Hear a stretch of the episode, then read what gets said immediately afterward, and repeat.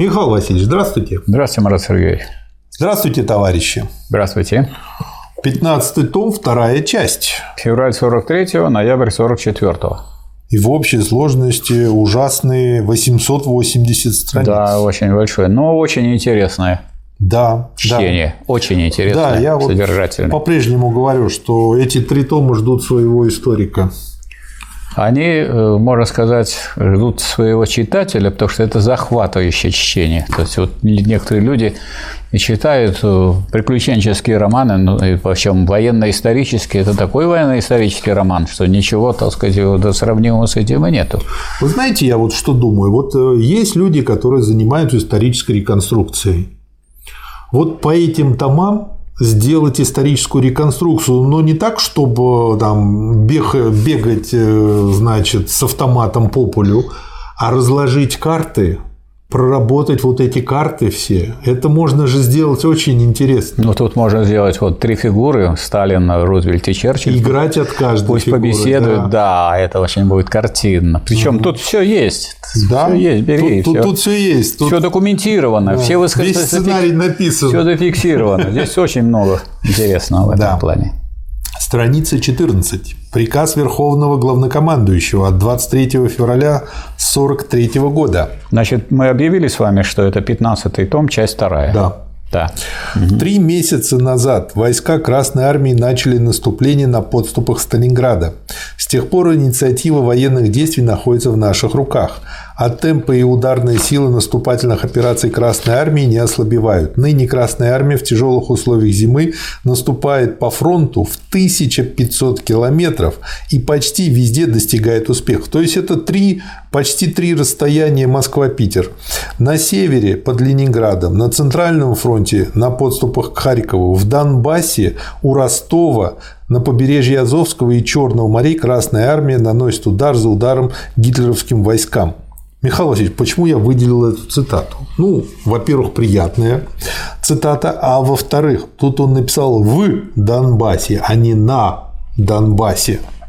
Я думаю, это как раз жителям Донбасса будет очень приятно Конечно, услышать. Да, только за три месяца наступления Красной Армии зимой 42-43 года немцы потеряли свыше 7 тысяч танков, 4 тысяч самолетов, 17 тысяч орудий и много другого вооружения. В оборонительных и наступительных, наступательных боях Красная Армия за время войны вывела из строя, ну вот на тот момент, до 9 миллионов немецко-фашистских солдат и офицеров. Из них не менее 4 миллионов убитыми на поле боя. То есть это грандиозное сражение и грандиозная война, несравнимая ни с какими другими войнами. Да. За всю человеческую историю. И вот чем мне нравятся его приказы, тем, что они идут с аналитикой. Ну вот, например, он здесь анализирует стратегию немцев. Перед этим он говорит о том, что у нас тоже не все хорошо, есть свои недостатки, но у немцев тоже.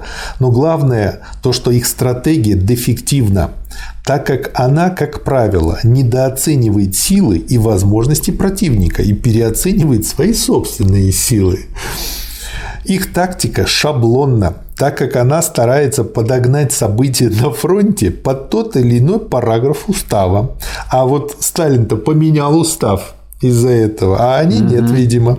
Немцы аккуратны и точны в своих действиях, когда обстановка позволяет осуществлять требования устава. В этом их сила.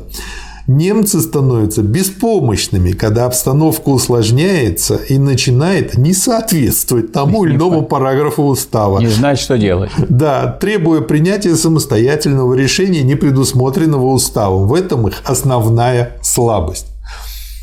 Ну и дальше он приказывает. Первое. Неустанно совершенствовать боевую выучку и укреплять дисциплину. Второе. Усилить удары по вражеским войскам. И третье. Шире раздуть пламя партизанской борьбы. Вот короткая вещь, но очень ценная. Угу. Следующий материал. Тут вообще очень много коротких материалов, но они все очень ценны в этом томе тоже. Страница 41. Сейчас открою. Секундочка. Я понял, вы ее тоже выделили. Да, я ее выделил. Резолюция на записке Молотова и Микояна от 12 марта с 43 года. Что скажете, Михаил Васильевич? Значит, товарищу Сталину докладывает, что вот секретарь ЦК КПБ Узбекистана Юсупов и нарком внутренних дел Узбекской ССР Кабулов сообщают, что на территории Узбекской республики значительно возросло число случаев хищения промышленных и продовольственных товаров, особенно на предприятиях пищевой и текстильной промышленности, а также в торговой сети. Это во время войны. Да. Вот. Так, за второе полугодие 1942 года только органами НКВД было возбуждено на расхитителей товаров 2423 уголовных дела. И вот, так сказать, товарищи, которые докладывают, и предлагают наказать, но слабо. Слабо наказать их. А э, Сталин пишет, что расхитители не просто воры, а враги государства – я против предложения товарища Молотова и Микояна. Я за предложение Юсупова и Кабулова, который настаивает на очень жест, жестком наказании. На своем предложении настаиваю. Да. И это соответствует тому, что и раньше Сталин говорил, и, и что мы, собственно, цитировали, что, э, что э, те люди, которые расхищают общественную собственность, враги социализму, враги трудящихся. И расправляться с ними нужно беспощадно, что всякое нежничание и всякое сентиментальничание по отношению к ним было бы величайшим преступлением перед государством. Вот так говорил Ленин и так говорил Сталин. Это, без этого нельзя создать, сохранить и развить общественную собственность на средства производства. Да. Следующий материал. Страница 44. Личное и секретное послание премьера Сталина премьеру-министру Черчиллю. Ну, тут вообще у них, как я понимаю, вся переписка шла под грифом «секретно». Да. Ваше пожелание рассматривать параграфы 8, 9 и 10 вашего послания от 11 марта как специальное военное сообщение будет исполнено. Благодарю за поздравления по поводу взятия Вязьмы. К сожалению, сегодня пришлось нам эвакуировать Харьков. Как только получил ваш фильм о 8 армии, о котором вы сообщаете в особом послании от 11 марта, не примину ознакомиться с ним и дадим возможность широко знакомиться с этим фильмом нашей армии населению. Я понимаю, как это будет ценно для дела нашего боевого сотрудничества. Разрешите прислать вам лично наш советский фильм «Сталинград». Ну, я думаю, тут еще Сталин немножко так поиронизировал, потому что победа под Сталинградом, ну, никак ее нельзя ставить на одну полку с тем фактом, о котором тот фильм, который прислал Черчилль. Комментарий. Я хочу Э, в комментарии начинается с цитаты из того, что написал Черчилль. «Я очень хочу, чтобы вы точно знали в порядке строго секретной информации для вас, каковы наши военные ресурсы для наступления на Европу через Средиземное море или канал. Подавляющая часть британской армии находится в Северной Африке, на Среднем Востоке и в Индии. И нет никакой... То есть, вот какая у них такая идет война, с немцами в кавычках, если вся их армия вон там далеко, а тут 28 там, или 30 километров Ла-Манша переплыть у них и война за... голыми руками. У них война-то за колонии. У них не против немцев, а у них за то, чтобы держать в своих руках колонии. Отобрать, да. раз немцы втянулись в войну с Советским Союзом, надо забрать у этих немцев колонии, пока руки связаны, а связаны они именно советской армией, Красной армией. И слушайте дальше, Михаил Васильевич. Нет да. никакой физической возможности возможности перебросить ее морем назад на Британские острова. То Нет, есть дали бы полякам сформировать корпус в Иране, он бы там так и остался. Безусловно, Сталин был прав. Без сомнений. Абсолютно. Они и стремились. Так они не только в Иране, они стремились в Узбекистан переехать, да. чтобы вообще никуда не, сказать, не, не выступать. Да. Ну и э, в конце этого комментария. Направляя Сталину документальный фильм о боевых действиях в Северной Африке, фильм от Черчилля назывался «Победа в пустыне». Черчилль в послании от 11 марта 1943 года выражал уверенность в том, что офицеры и бойцы 8-й армии будут гордиться, если они узнают, что летопись их победоносной борьбы будет просмотрена их союзниками, вооруженными силами и народами Советского Союза. Сталин ответил Черчиллю со свойственной ему легкой иронией. Типа, что у вас там в пустыне происходит, да. Очень веселая эта вещь. И э, вторая часть этой переписки на странице 47. А, да. Что скажете по этому а поводу? А вот как раз э, о том идет речь, о чем мы только что говорили. Из вашего сообщения, пишет Сталин, видно, что англо-американские операции в Северной Африке не только не ускоряются, но откладываются уже на конец апреля. Да. И даже этот срок указывается не совсем определенно. Таким образом, самый напряженный период боев против гитлеровских войск. В период февраль-март англо-американское наступление в Северной Африке не только не форсировалось, ну, чтобы перейти, так сказать, уже к другому. Да. Но и вообще не проводилось. А намеченные вами, с вами с большой, для него сроки отложены. Тем временем Германия уже успела перебросить с Запада против советских войск 2, 36 дивизий. Из них 6 дивизий танковых. Легко понять, какие затруднения это создало для советской армии и как это облегчило положение немцев на советско-германском фронте.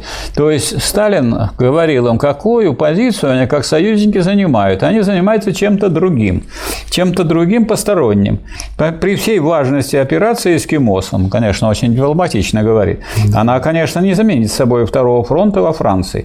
Но я, разумеется, всячески приветствую намечаемое вами ускорение этой операции. По-прежнему я считаю главным вопросом ускорение открытия второго фронта э, во Франции. После того, как советские войска провели всю зиму в напряженнейших боях и продолжает их еще сейчас, Гитлер проводит новые крупные мероприятия по восстановлению и увеличению своей армии к весенним и летним операциям против СССР, нам особенно важно, чтобы удар с Запада больше не откладывался вот этот вопрос, чтобы он больше не откладывался, это относится к 43 году. И они тянули, тянули, дотянули до 44 года. Да. Я считаю нужным со всей настойчивостью предупредить с точки зрения интересов нашего общего дела о серьезной опасности дальнейшего промедления с открытием второго фронта во Франции. Поэтому неопределенность ваших заявлений относительно намеченного англо-американского наступления по ту сторону канала вызывает у меня тревогу, которую я не могу умолчать. Теперь какую информацию да. наша разведка выудила из секретной переписки да. Рузвельта с Черчиллем? Ага. Абзац, который не цитата, а сущностный. Признавая, что германское весеннее наступление будет серьезным и значительным, англичане все же совершенно определенно уверены, что это наступление не решит судьбу русских армий, во всяком случае в течение 1943 года. Таким образом, англичане будут пока очевидно наблюдать за развитием этого наступления и предпринимать одновременно специальные меры против заключения сепаратного мира между Германией и Россией. Будут дожидаться взаимного ослабления обеих сторон. Это страница? 40, о, страница 50. А вот на странице 51. Это следующий документ. Это следующий Оттуда что скажете? А тут, значит, Сталин продолжает свою обвинительную угу. речь да. в адрес гражданина, э, гражданина, э, так сказать, Черчилля и гражданина Рузвельта. Из послания Черчилля я узнал, что англо-американские операции в Северной Африке не только не ускоряются, но откладываются на конец апреля. Причем даже и этот срок указывается не совсем определенно. Таким образом, в самый напряженный период боев против гитлеровских войск, в период февраля-март, англо-американское наступление в Северной Африке не только не форсировалось, хотя это не второй фронт, ну просто хоть какое-то наступление, которое бы держало какое-то количество войск, но и вообще не проводилось, а намеченные для него сроки отложены. Тем временем Германия уже успела перебросить с Запада против советских войск 36 дивизий. Из них 6 дивизий танковых. Легко понять, какие затруднения это создало для советской армии и как это облегчило положение немцев на советско-германском фронте. Вместе с тем, я считаю своим долгом заявить, что главным вопросом является ускорение открытия Второго фронта во Франции. Как вы помните, открытие Второго фронта и вами, и Черчиллем допускалось еще в 1942 году, и во всяком случае не позже, как весной этого года. Для этого были достаточно серьезные мотивы. Понятно поэтому, что в своем послании от 16 февраля я подчеркивал необходимость осуществления удара с Запада не позже, чем весной или в начале э, лета этого года. Но так сказать, не удалось товарищу Сталину вынудить дорогих союзников, которые, так сказать, все делали для того, чтобы посмотреть, а как э, дело пойдет. Может быть, э, если бы пойдет по-другому, то они не будут участвовать ну, в этом. они совершенно по-империалистически рассуждали. Да. Они ждали, когда мы максимально ослабим друг друга.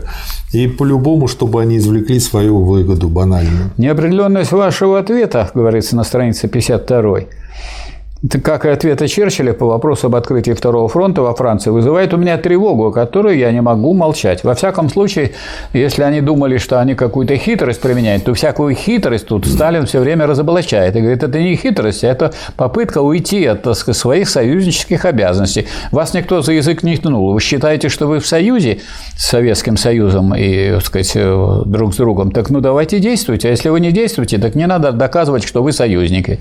Да.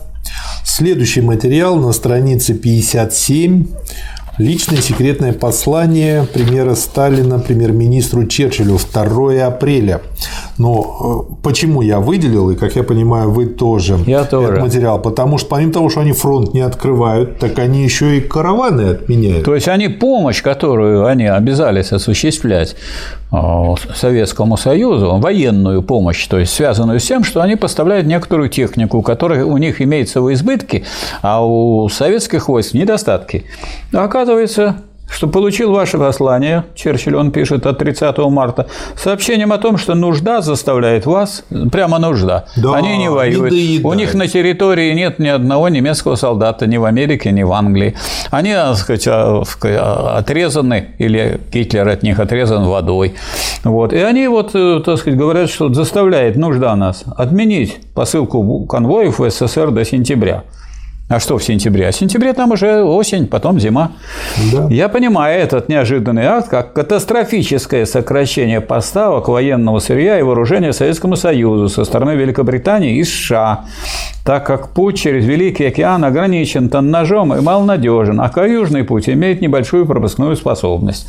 Ввиду чего оба эти пути не могут компенсировать прекращение подвоза по Северному пути. Понятно, что это обстоятельство не может не отразиться на положении советских войск. Вот он их, так сказать, пока вот прямую обвиняет в том, что вот всякие-то трудности и потери, которые великие несут советские войска, это благодаря такой активной помощи союзников. Союзники вместо того, чтобы э, поставить то, на что рассчитывал Советский Союз, это не делают, они обеспечивают.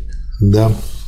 Следующий материал на странице 58, очень короткий, постановление Государственного комитета обороны номер 3123 от 5 апреля 1943 года о трофейном комитете при Государственном комитете обороны. Почему я это дело выделил? Ну, потому что хотят они того наши партнеры западные или не хотят, но произошел перелом в войне и мы начали возвращать свои территории. И, собственно говоря, нужно теперь заняться теми трофеями, э, чтобы ничего не расхищалось, чтобы все было в порядке. Ну и вот такое постановление. ГКО постановляет. Первое. Создать трофейный комитет при Государственном комитете обороны с задачами сбора и вывоза всего трофейного имущества и вооружения, в том числе лома черных и цветных металлов, сортировки и разработки плана использования этого имущества. Ну и дальше подробно расписывается, кто за что отвечает. То есть просто как такая очень знаковая точка, что война перешла ко второму этапу. Следующий материал, страница 66, у вас тоже это отмечено, да. как я понимаю. Очень важный материал, который... От 21 апреля. Да, Послание очень... Черчиллю и Рузвельту. Который очень актуален который очень актуален для сегодняшнего времени, потому что, как видно из этого материала, то, что мы имеем в качестве некоторой господствующей в нашем общественном мнении в идеологии позиции, она является профашистской и прогитлеровской. Да. Значит, поведение польского правительства в отношении СССР в последнее время советское правительство считает совершенно ненормальным, нарушающим все правила и нормы во взаимоотношениях двух союзных государств. Враждебная Советскому Союзу клеветническая кампания, начатая немецкими фашистами по поводу ими же убитых польских офицеров в районе Смоленска на оккупированной германскими войсками территории – была сразу же подхвачена правительством господина Сикорского и всячески... Это разж... того, с кем велись переговоры, да, который, да, так сказать, правильный. Да, угу. который тоже как бы считался союзником. Угу. И всячески разжигается польской официальной печатью. Правительство Сикорского не только не дало отпора подлой фашистской клевете на СССР, а эта подлая фашистская клевета на СССР у нас широко распространялась после перестройки и во время перестройки. Всякими мемориалами да, и прочим. Да, вот вот этим самым иностранным агентом нынешним. Да, да. Вот. Понятно, что такое расследование, которое, так сказать, якобы проводится правительством Сикорского, расследование в кавычках, осуществляемое к тому же за спиной советского правительства, не может вызвать доверие у сколько-нибудь честных людей. То обстоятельство, что враждебная кампания против Советского Союза начата одновременно в немецкой и польской печати, да. одновременно в немецкой и польской печати, да. и ведется в одном и том же плане, это обстоятельство не оставляет сомнения в том, что между врагом союзников, Гитлером и правительством Сикорского имеется контакт и сговор в проведении этой враждебной кампании, и, следовательно, на, так сказать, поводу у этих вот да. Э, граждан, то есть у Гитлера и Сикорского, идут те, которые продолжают эту же кампанию уже в наши дни. Да. Дальше. То, на основании всего этого советское правительство пришло к выводу о необходимости прервать отношения с этим правительством. Дальше, чем вот э, умница Ричард Косолапов, он дает комментарии, и вот он, например, приводит здесь следующее, ведь э, там фальсификации подверглось не только события, но и все документы, якобы да, приказы, да, якобы да, то. Да. Ну и вот цитата из этого комментария о том, как подделывалось это в 80-е годы нашими соплеменниками тогдашниками, тогдашними, даже у непосвященного в дело производительной тонкости читателя возникает сомнение недоверия к тексту, в который много позже задним числом кем-то вносится имя якобы подписавшего, да еще и на архивном бланке ЦК ВКПБ, но с печатью ЦК КПСС. Угу. Таким образом, констатирует в итоге своего детального анализа Рудинский, если оценивать ситуацию сегодня, то можно прийти к выводу, что тайна Катыни пока еще не раскрыта, как минимум. И ну, не раскрыта в том плане, что нам нужно найти, кто конкретно эту подлянку нам устроил. Следующий материал, страница 83. Ответы Паркеру. Очень небольшой, но очень-очень интересный. На полстранички. Ответы господину Паркеру. Господин Паркер, восклицательный знак. 3 мая получил два ваших вопроса относительно польско-советских отношений. Посылаю вам мои ответы. Первый вопрос. Желает ли правительство СССР видеть сильную независимую Польшу после поражения гитлеровской Германии? Ответ. Безусловно, желает. Второй вопрос. На каких, с вашей точки зрения, основах должны базироваться отношения между Польшей и СССР после войны? Ответ. На основе прочных добрососедских отношений взаимного уважения. Или, если этого пожелает польский народ, на основе союза по взаимной помощи против немцев как главных врагов Советского Союза и Польши. То есть, не продавливали мы Польшу стать советской. Это они сами решали. Абсолютно. И почему так Сталин настаивал на линии Кирзона? Во-первых, эта линия была предложена не Советским Союзом и не Польшей, а третьей страной. Да. Во-вторых, эта линия отражает исторические все э, параметры, кто где живет, с кем общается, кому больше тяготеет и принадлежит, все культурные связи. И она не отсекает от белорусов и вот, украинцев часть Западная их населения. Беларусь, Западную Украину. Часть их да. населения. То есть она, так сказать, не создает напряженность в дальнейших отношениях. А надо создать такие границы, которые бы соблюдались, они не, вы не были бы источником новой войны. И почему Сталин так на ней настаивал, хотя он и писал, что как бы нельзя сказать, что она нас полностью она не наша, устраивает, да. Да, вот, вот эта линия Кирзона, но а, как бы он как один из аргументов указывал, это третий пункт э, моего рассуждения, что Польша относится не к социалистическим государствам, и нам не нужно с ней никаких проблем по границе иметь. Поэтому вот берем вот этот вариант и как бы на нем настаиваем. Это о чем говорит? О том, что не собирался он делать ее социалистической. Абсолютно. Это был выбор тогдашних поляков собственный. Страница 92. Тут в этом томе очень много интересных персонажей появляется и фигурирует.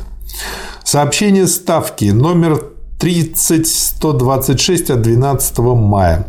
Сообщается для сведения фронтов армии, корпусов и дивизий, что бывший генерал-лейтенант Качалов, командующий 28-й армией, генерал-лейтенант Власов, командующий 2-й ударной армией, генерал-майор Понеделин, командующий 12-й армией, генерал-майор Малышкин, начальник штаба 19-й армии, значившиеся пропавшими на фронте без вести, как теперь достоверно установлено, изменили родине, перебежали на сторону противника и в настоящее время работают с немцами против нашей родины, против Красной армии. Сталин, Василевский, Жуков.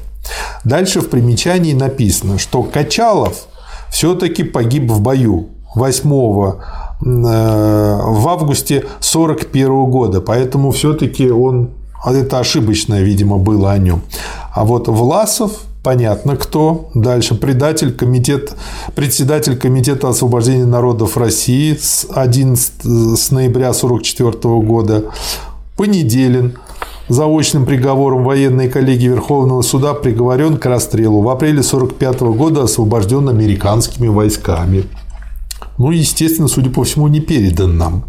Малышкин был помощником Власова и главой администрации при нем тоже с ноября 1944 года. Вот такая ситуация. На 99-й странице есть следующий очень интересный материал из речи на заседании Политбюро ЦК ВКПБ по вопросу о распуске Коминтерна 21 мая 1943 года. Почему его распустили? Его распустили потому, что сказать, в это время решался вопрос вообще о судьбе социализма, о судьбе вообще, так сказать, революции социалистической, в том числе и в СССР и в мире – Потому что если кто-то думает, что она могла бы возникнуть в мире после поражения СССР, после поражения СССР была бы такая страшная реакция, уничтожение, может быть, всего русского народа, как народа в той стране, в которой была совершена социалистическая революция, что тут надо было думать не о мировой революции, а как сохранить, сохранить э, Советский Союз как первую страну социализма и как источник дальнейшего развития революционной борьбы, а не думать, что это можно делать просто из одного какого-то центра. Поэтому э, в целях создания обстановки, концентрации всех усилий, всех союзников, которых можно было собрать на борьбу с этой гитлеровской э, э, агрессией, с этим нашествием гитлеризма и фашизма, вот необходимо было предпринять этот шаг. Этот шаг вынужденный и необходимый. А больше всего его критикуют те люди, которые стоят на позициях мировой революции, которые не признают... троцкисты. Троцкисты. Поэтому они его и критикуют с позиции троцкизма, продолжают эту старую троцкистскую линию. Ничего общего с социализмом, с ленинизмом это не имеет. Ясно. Сталин разъясняет. Опыт показал, что и при Марксе, и при Ленине, и теперь невозможно руководить рабочим движением всех стран мира из одного международного центра. Особенно теперь, в условиях войны, когда компартии в Германии, Италии и других странах имеют задачи свергнуть свои правительства и проводить тактику пораженчества, а компартии СССР, Англии, Америки и другие, наоборот, имеют задачи всемирно поддерживать свои правительства для скорейшего разгрома врага. Мы переоценили свои силы, когда создавали КИ коммунистический интернационал. интернационал и думали, что сможем руководить движением во всех странах. Это была наша ошибка. Вот отличие Сталина от Троцкого, он признает свои ошибки. Да. Дальнейшее существование коммунистического интернационала – это будет дискредитация идеи интернационала, чего мы не хотим. Есть и другой мотив для распуска интернационала, который не упоминается в постановлении. Это то, что компартии, входящие в Коминтернационал, лживо обвиняются, что они являются якобы агентами иностранного государства. То есть они как бы в каком-то смысле подставляются. Да. И это мешает их работе среди широких масс. То есть они сразу ставятся под подозрение, да. а сказать, они как будто бы не решают патриотическую задачу да. создания социализма в своей стране, они просто выполняют какие-то распоряжения, да. которые принимаются другими государствами в каким-то отдельным органом. Да, то есть буржуи используют этот факт в своей борьбе. Да. С распуском коммунистического интернационала выбивается из рук врагов этот козырь. Предпринимаемый шаг, несомненно, усилит Компартии как национальной рабочей партии и в то же время укрепит интернационализм народных масс, базой которого является Советский Союз. Ну, поскольку мы это изучаем гораздо позже, чем происходили эти события, мы знаем, что потом, как грибы, выросли социалистические страны в Европе, без всякого коммунистического интернационала. Да. И вот тогда можно было собирать их вокруг Советского Союза в единый центр. И если бы не перестройка, и если бы не хрущевская сказать, изменения в нашей так сказать, стране, это был бы мощный кулак. На странице 112 вы хотели добавить к этому документу? Да, на странице 112 снова сказать, об этом идет речь. На странице 112 говорится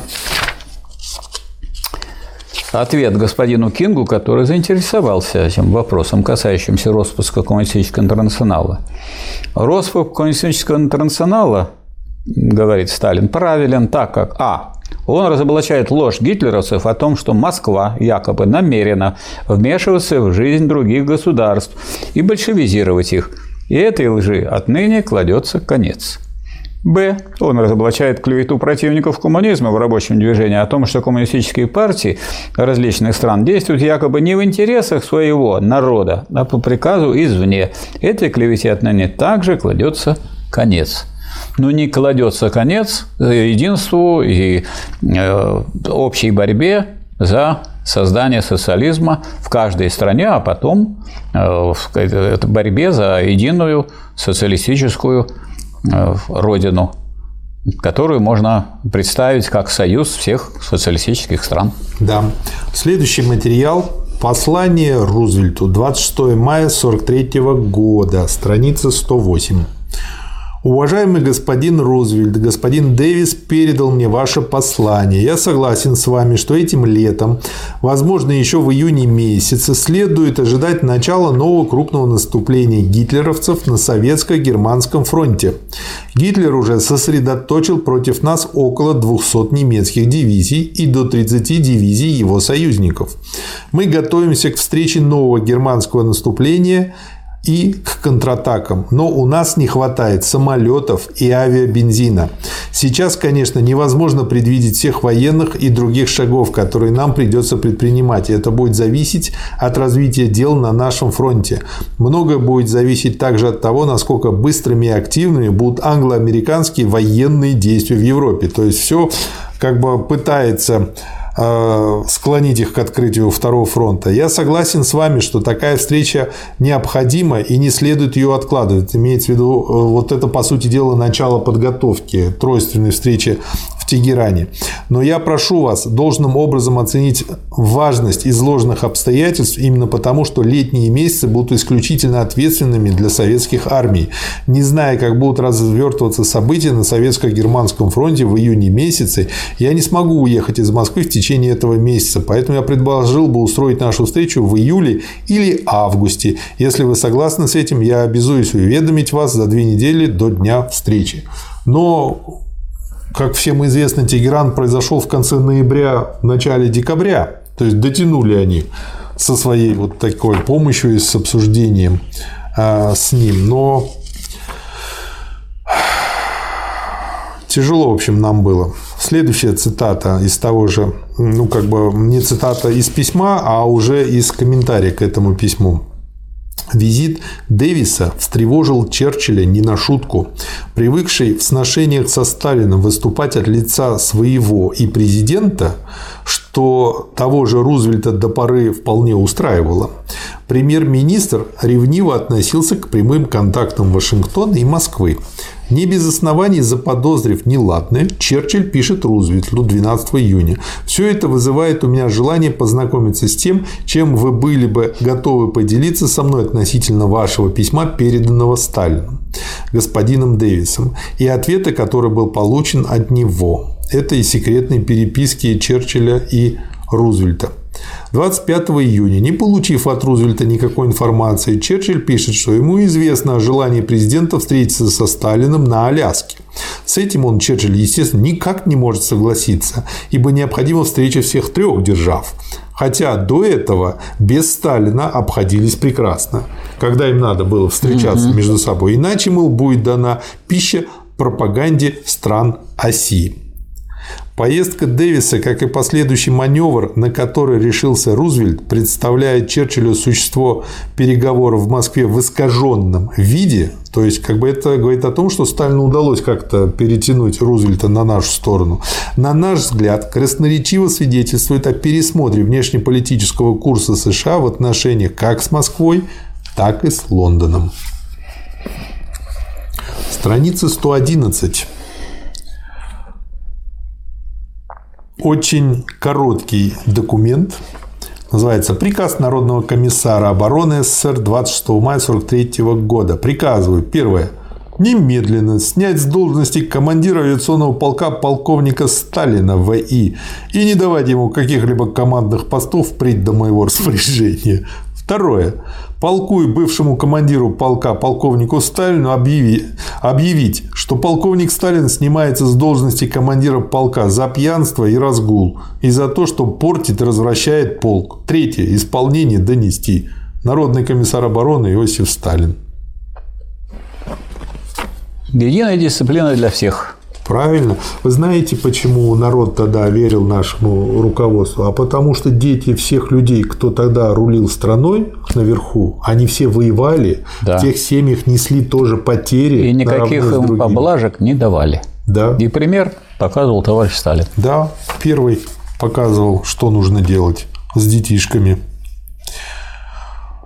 Страница 118. Директива ставки о сбитых летчиках, я так для себя пометил ее. Директива ставки номер 30137 командующим войсками фронтов ВВС Красной Армии и ПВО территории страны 9 июня 1943 года 24 часа 24.00 угу. После отражения налета авиации немцев на Курск в Генштаб поступили донесения о сбитых самолетах противника – и захваченных в плен летчиках от командующего Центральным фронтом о сбитых средствами фронта 50 самолетах и средствами ПВО 76 самолетах, от генерал-лейтенанта Громадина о сбитых средствами ПВО 86 самолетах. Кроме того, генерал-лейтенант Громадин донес о захвате в плен 42 немецких летчиков, а начальник штаба Воронежского Борисоглебского дивизионного района ПВО полковник Гаврилов донес, что захвачены в плен 61 летчик произведенной проверкой. Установлено, что сбито всего 123 самолета, тоже немало, но в разы меньше, а захвачено в плен только 5 немецких летчиков, и из них 4 на Воронежском фронте в другом совсем месте, в районе Обаяни. Да. Ну и дальше, значит, э, Сталин им пишет, что еще раз обращаю внимание, что прежде чем докладывать ставку, перепроверяйте действия. И здесь я хочу заметить следующее, почему для меня эта директива очень важна. Она объясняет, почему у Кожедуба и Покрышкина по 60 с небольшим сбитых самолетов, а у всяческих немецких асов по 350. Во-первых, нашим истребителям ставилась задача не сбивать самолеты противника, как это смешно не звучит, оставилась задача обеспечивать прикрытие наших бомбардировщиков. Если они при этом сбивали самолеты, хорошо. Но и главная была задача, чтобы бомбардировщики долетели целыми, отбомбились где надо и вернулись назад. И почему так делать? Да потому что идет война, потому что истребители не на свою славу работают, а на общее дело. И важнее отбомбить сверху бомбардировщику, чем истребителю сбить другого истребителя. У немцев по-другому ставилась задача. Она включала в себя и пиар, и сами летчики буржуйские прекрасно понимали, что без самопиара тоже никуда не денешься. И вот по этим двум причинам очень тоненьким, с толстыми обстоятельствами, вытекает, собственно говоря, и следующее, что делалось. Наши всегда четко потом перепроверяли все данные, не только э, чтобы был предъявлен сбитый самолет, документально он подтвержден, а вот, еще и с противной стороны, чтобы это тоже подтвердили. А вот, потому что это было важно, выполнена боевая задача или нет. И кроме того, это оплачивалось в виде различных премий очень хороших летчикам.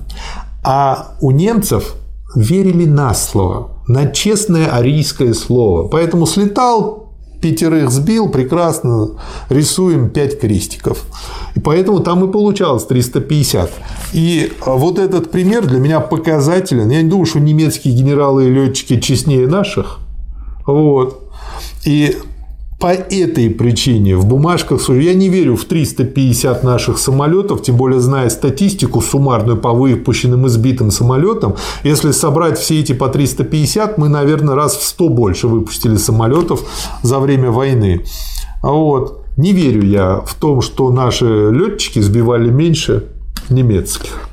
Но я думаю, что вот товарищи, которые прочитали этот приказ, поняли, что сейчас этот приказ предупредительный.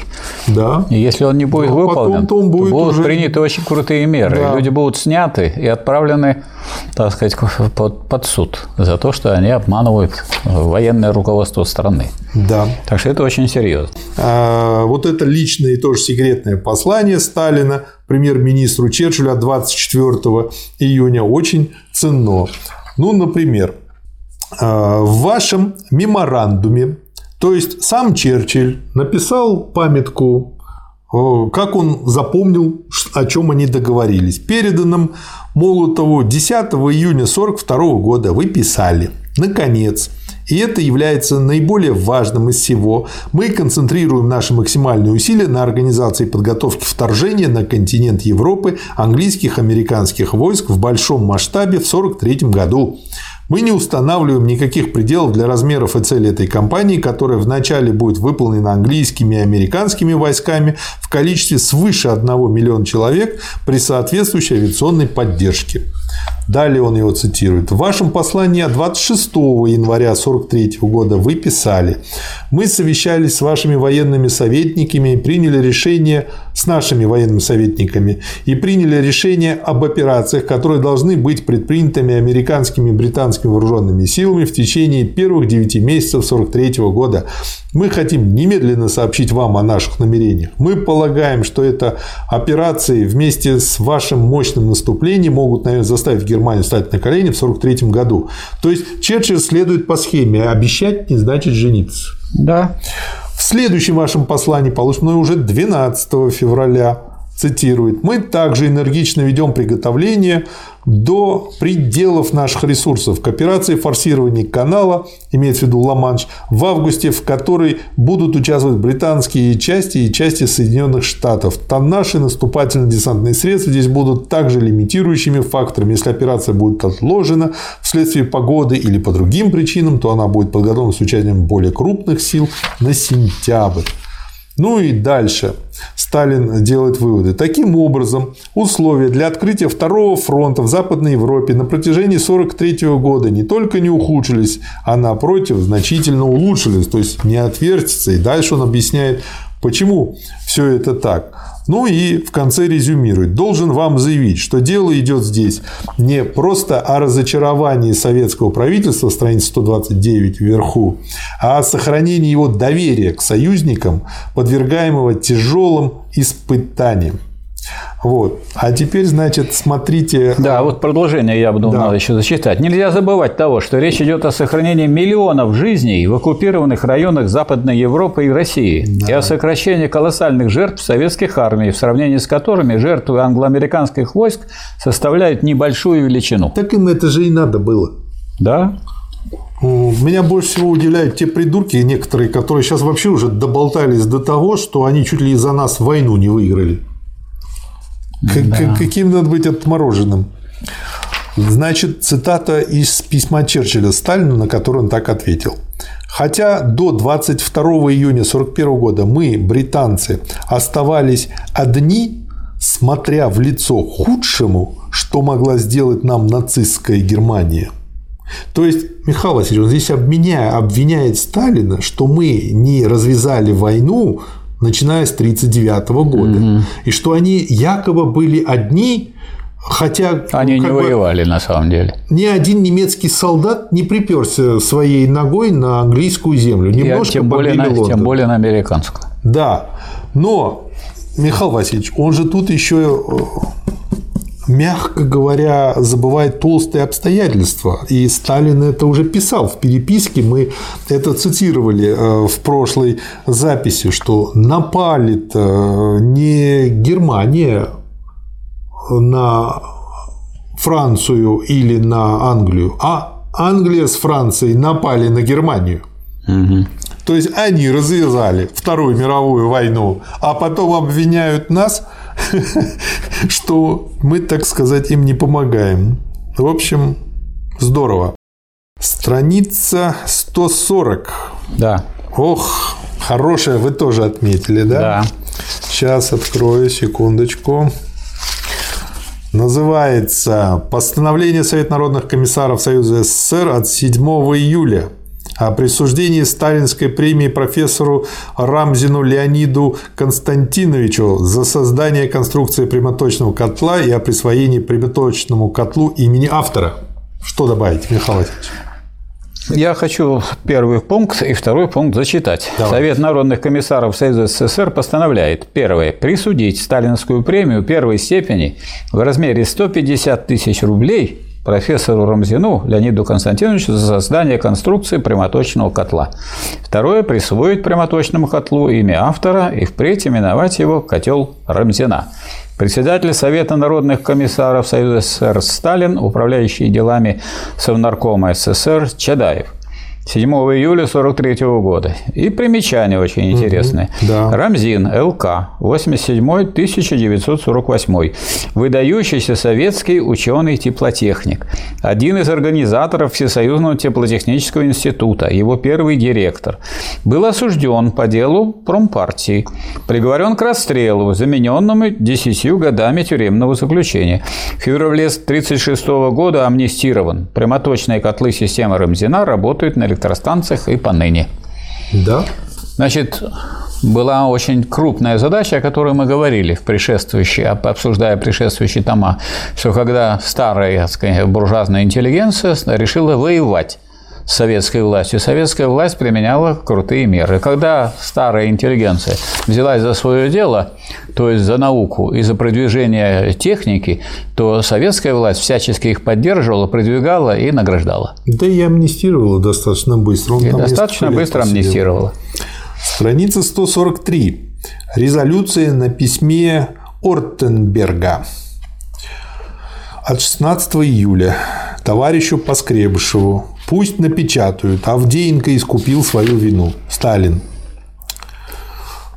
Ортенберг, настоящая фамилия Вадимов, обратился к Сталину с просьбой разрешить напечатать военные очерки служившего в 131-й стрелковой дивизии на Ленинградском фронте лейтенанта Александра Авдеенко – Ортенберг поручил одному из своих корреспондентов разузнать о нем и сообщал, что этот писатель ведет себя на фронте мужественно и пользуется уважением бойцов и командиров. Обращение вызвано получившей резонанс резкой предвоенной критикой Сталиным сценария фильма «Закон жизни», написанного Авдеенко. Тоже очень такой хороший штрих. Страница 157. Директива ставки. Но здесь просто по той причине, что я когда ездил к бабушке из Харькова в Зиньков, всегда ездил через Ахтырку. Директива Ставки номер 3107 с командующим войсками Воронежского фронта Ватутину 22 августа 1943 года.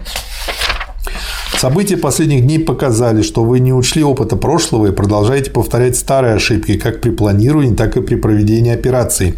Стремление к наступлению всюду и к владению, возможно, больше территорий без закрепления успеха и прочного обеспечения флангов ударных группировок является наступлением огульного характера.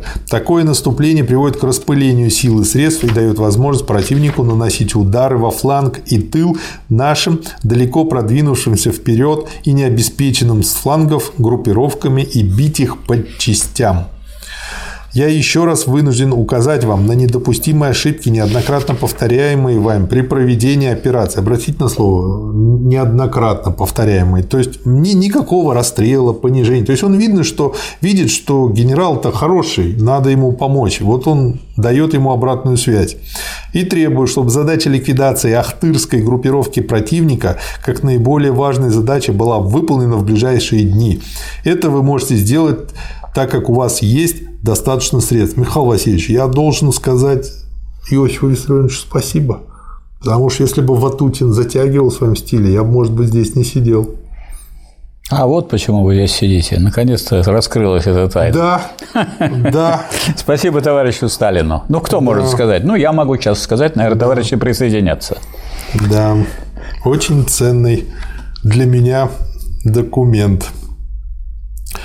Страница 165 и 168 Да, вот я тоже хотел бы очень Давайте. ценный документ сказать. Вот э, это пример того, как надо вести на внешнеполитической арене переговоры со своими союзниками. Это опять из переписки с Черчиллем. Да, угу. переписка нет и с Черчиллем, и с Рузвельтом. Это личное угу. и секретное послание от премьера Сталина президенту Рузвельту и премьер-министру Черчиллю. В последнее время мы только и наблюдаем, как, так сказать, как или, по крайней мере, во, во времена, начиная с Хрущева, как лебезили перед иностранными так сказать, руководителями и как предавали свою собственную страну.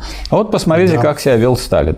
Я считаю, что назрело время для того, чтобы создать военно-политическую комиссию из представителей трех стран – США, Великобритании и СССР, то есть которые считаются союзниками, раз мы да. союзники, для рассмотрения вопросов о переговорах с различными правительствами, отпадающими от Германии. До сих пор дело обстояло так, что США и Англия сговариваются с СССР, а СССР получает информацию о результатах сговора двух держав в качестве третьего пассивного наблюдающего.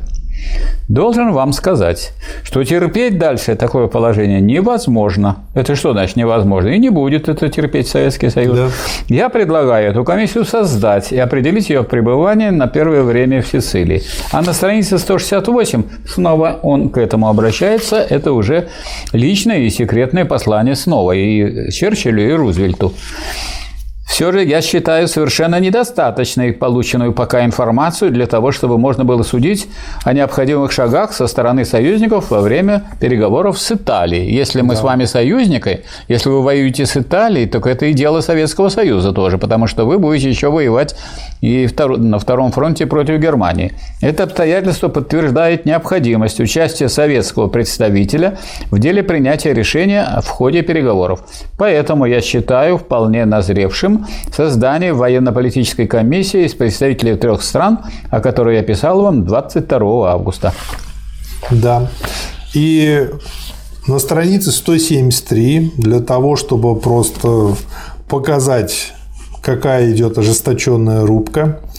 Приказ. Народного комиссара обороны от 8 сентября 1943 года, 23 февраля 1943 года, гвардия рядовой 254-го гвардейского стрелкового полка 56-й гвардейской стрелковой дивизии Александр Матвеевич Матросов в решительную минуту боя с немецкими фашистскими захватчиками за деревню Чернушки, прорвавшись к вражескому дзоту, закрыл своим телом амбразуру, пожертвовав собой и этим обеспечил успех наступающего подразделения. Указом Президиума Верховного Совета СССР от 19 июня 1943 года гвардии рядовому товарищу Матросову посмертно присвоено звание Героя Советского Союза. Следующий документ. Страница 184. Почему я выделил этот документ? Потому что здесь идет первое упоминание Тегерана.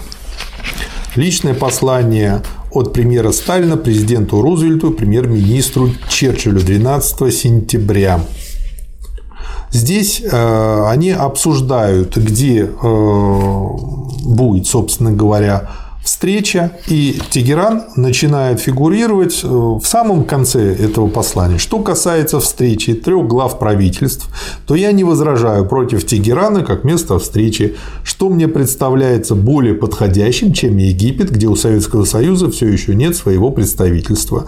Ну и он много раз э, в переписках объясняет, что это еще и важно, потому что у нас будет очень напряженный момент, и по этой причине как бы нам нужно иметь возможность быстро оперативной связи со Ставкой поскольку все-таки мы несем основную боевую нагрузку, в отличие от Англии и Америки, которые до сих пор еще не вступили в войну и не открыли реальный второй фронт. У вас дальше отмечена страница 192 и 200. Да, значит, вот тут начинает Сталин новую тему, что раз мы с вами союзники, угу. то мы действуем сейчас на разных фронтах, но мы на всех фронтах тогда действуем от имени всего этого самого Союза.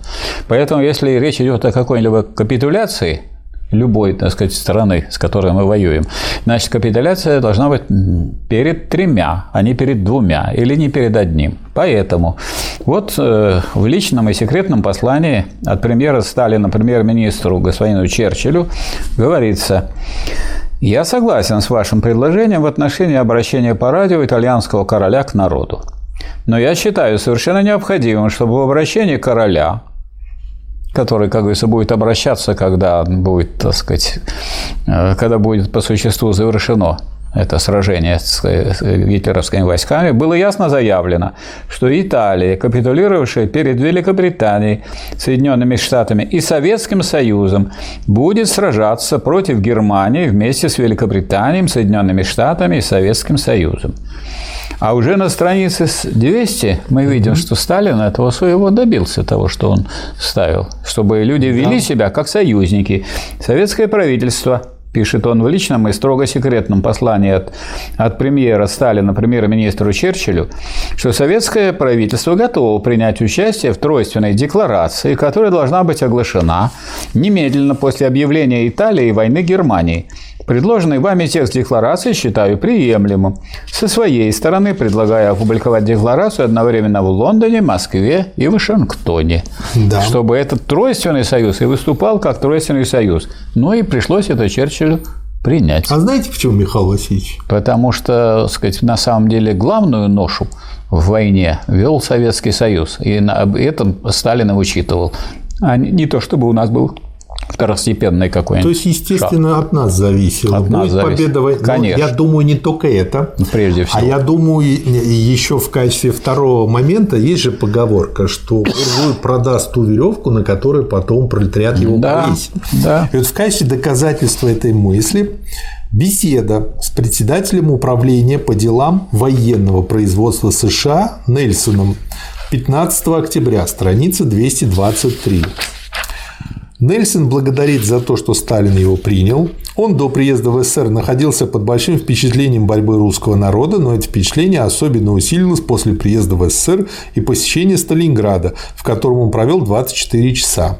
Несмотря на то, что о событиях в Сталинграде ему было известно и раньше, но все эти сведения оказались недостаточными, когда он увидел Сталинград в действительности. Слов нет, чтобы описать, что произошло в Сталинграде. Еще Нельсон говорит, что он хотел бы отметить один важный момент. США будут иметь в конце войны значительные излишки товаров, в которых будет нуждаться СССР, и которые США, США готовы будут предоставить СССР. Ну, естественно, как всегда, не бесплатно. Ну, То есть понятно. то, что мы у них покупаем, они называют помощью. Да, конечно. Да.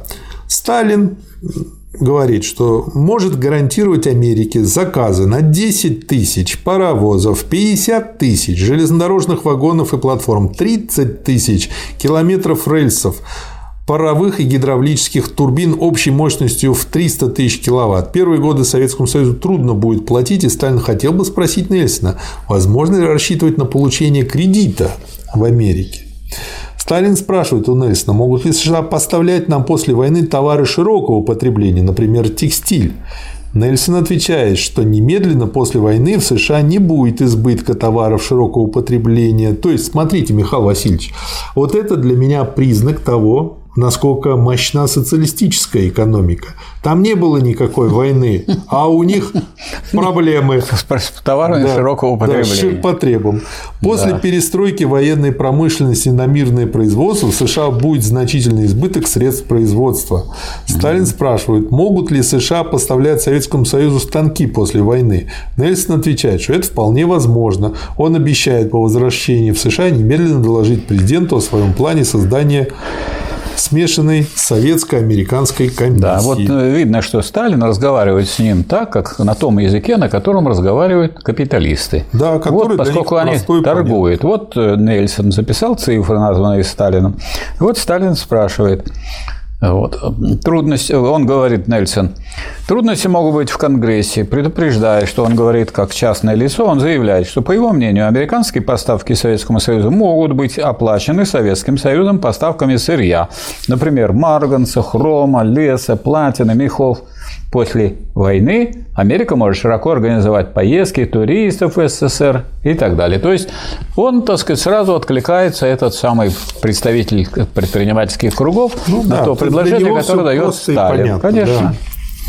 Следующий материал. Страница 248 для президента Рузвельта 30 октября 1943 года. На ужине в Екатерининском зале Кремля Сталин, посадив с собой с одной стороны от себя Хэлла, а с другой переводчика Бережкова, сделал следующее заявление в передаче Хэлла. Президенту Рузвельту советское правительство изучило ситуацию на Дальнем Востоке и приняло решение о том, что сразу же после окончания войны в Европе, после разгрома союзниками гитлеровской Германии, оно вступит против Японии. Пусть Хелл передаст это президенту Рузвельту как нашу официальную позицию, однако на некоторое время мы хотели бы сохранить это в тайне. На странице 255 очень важный и ценный материал. 6 ноября 1943 года. Доклад на торжественном заседании Московского совета депутатов, трудящихся с партийными и общественными организациями города Москвы. Здесь Сталин в этом докладе, в общем-то, если кратко его освещать, э, подводит итог тому, что произошло за это время со страной, с войной, с немцами и так далее, и резюмирует, что наступил перелом вы, вы отметили страницу 257. Что? Да, на странице 257 сказать? этот вот краткой обрисован этот перелом, что наши войска разрушили оборону немцев и только за три летних месяца 1943 года мастерски форсировали четыре очень серьезных водных преграды – Северный Донец, Десну, Сош и Днепр. Я уже не говорю о таких городах, а в таких преградах, как оборона немцев в районе реки Миус, западнее Ростова, и оборона в районе реки Молочная около Мелитополя. Теперь Красная Армия успешно громит врага по ту сторону Днепра.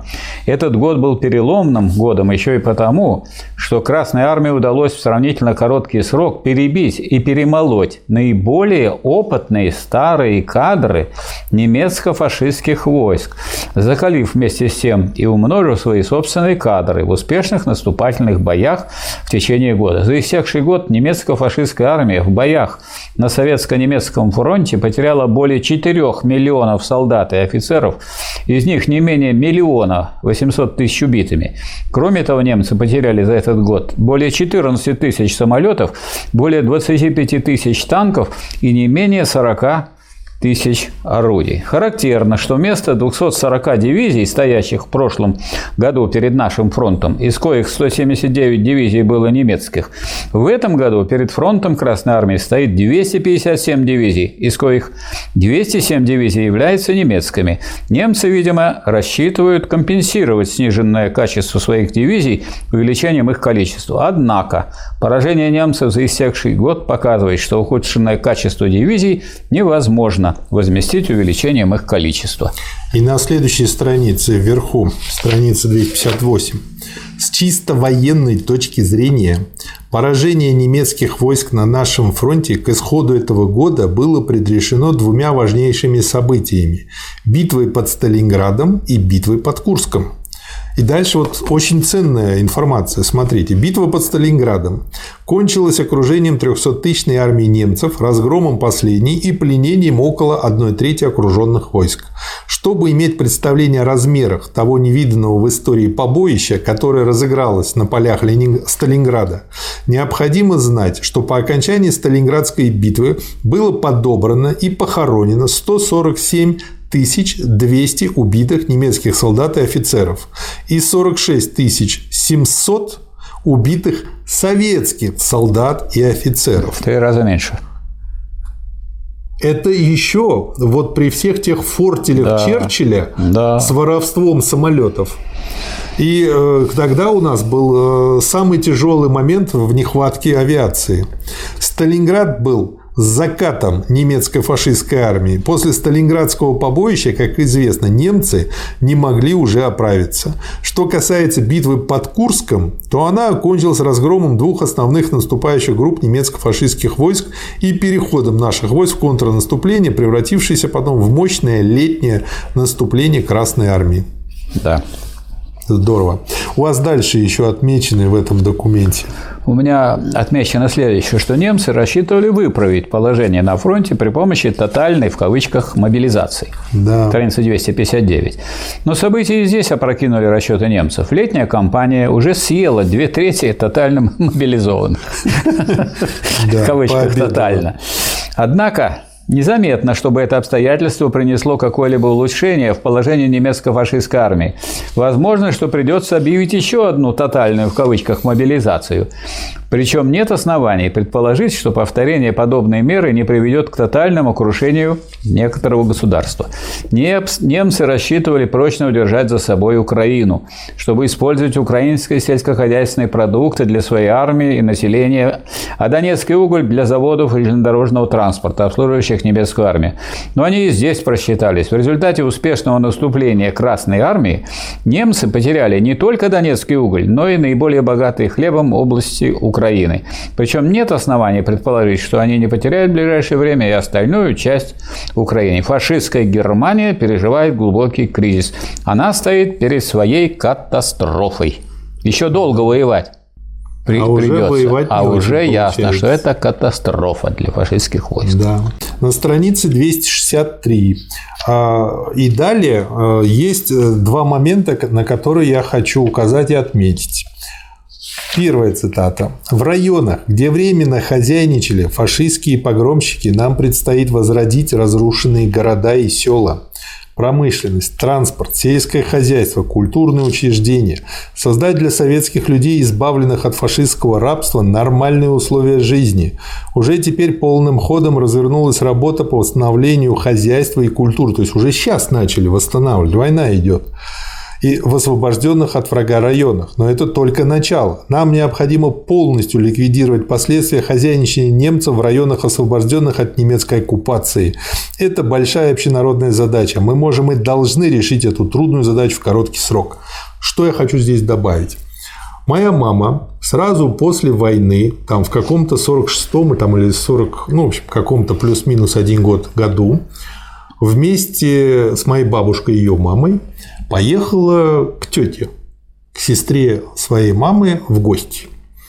Поехали они из города Баку. Ехали, ехали, ехали и куда-то делись. Через три месяца наш дедушка, э, большой начальник НКВД, подал в розыск, потому что подумал, пропали куда-то. А оказывается, вот они просто так долго добирались. Потом так же долго они добирались обратно. В результате вот этого все добирания мама так завшивила, что ее потом очень долго, в общем, от вшей избавляли. Очень тяжело было. Вернулись обратно. То есть все это путешествие заняло полгода или что-то такое. При этом из этих полу шести месяцев они, по-моему, пять с половиной ехали. И э, все было, мама говорит, просто все было разрушено. И почему так долго? Потому что в основном ехали в теплушках и э, в основном стояли где-то на полустанках. По сути mm-hmm. дела, жили все это время в этих вагонах.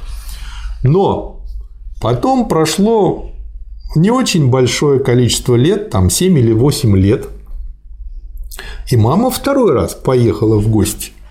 И главное ее впечатление которое у нее сохранилось из той поездки, это то, что вся страна как новая. Просто все восстановили. Все станции, все дороги, все здания, все коммуникации, все новое. Вот это такой комментарий из истории моей семьи. И вторая цитата на странице 266 уже в конце этого доклада. Победа союзных стран над гитлеровской Германией поставит на очередь дня важные вопросы организации и воссоздания государственной, экономической и культурной жизни европейских городов. Политика нашего правительства в этих вопросах остается неизменной. И здесь пять пунктов. Почему? Я опять же хочу их процитировать, потому что говорит о том, что не собирался Сталин как бы вводить коммунистические режимы в европейских странах. Это было решение народа того времени, тогда. Первое. Освободить народы Европы от фашистских захватчиков и оказать им содействие в воссоздании своих национальных государств, расчлененных фашистскими поработителями. Народы Франции, Бельгии, Югославии, Чехословакии, Польши, Греции и других. Второе. Предоставить освобожденным народам Европы полное право и свободу самим решать вопрос об их государственном устройстве. Третье принять меры к тому, чтобы все фашистские преступники, виновники нынешней войны и страданий народов, в какой бы ни было стране не скрывались, понесли суровое наказание. Четвертое. Установить такой порядок в Европе, который бы полностью исключал возможность новой агрессии со стороны Германии.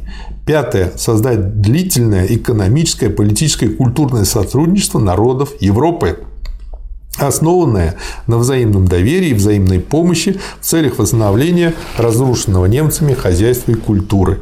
Вот это ни Рузвельту, ни Черчиллю даже в голову не приходило. Об этом говорил только Сталин. Следующий материал на странице 275. Директива ставки номер 30246, командующими, очень короткое, войсками Первого Прибалтийского фронта Еременко.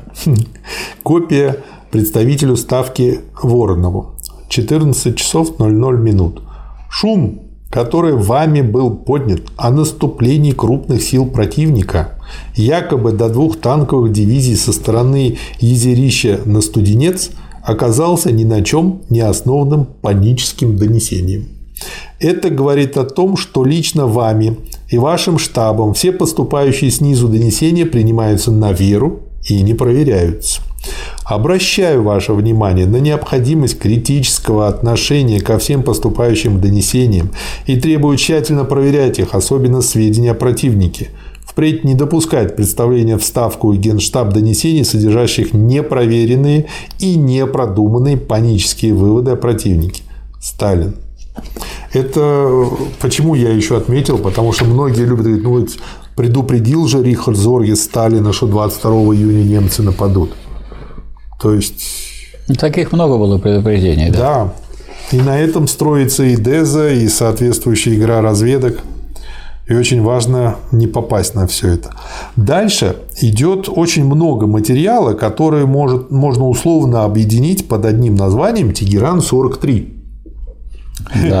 Это тоже косвенно коснулось моей э, семьи э, в данном случае. Почему? Потому что ну, у меня есть только подозрения, потому что данные засекречены. Но э, я считаю, что наш дедушка участвовал со стороны разведки в организации взаимодействия по Тегерану э, по получению с иранской стороны разведданных. Больше нет информации, потому что все это засекречено.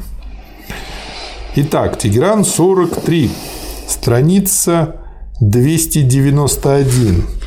Первый материал, с которым предлагаем ознакомиться. Выступление на первом заседании конференции глав правительств СССР, США и Великобритании в Тегеране 28 ноября 1943 года. Что скажете, Михаил Васильевич? Я скажу, что Сталин выступал не первым.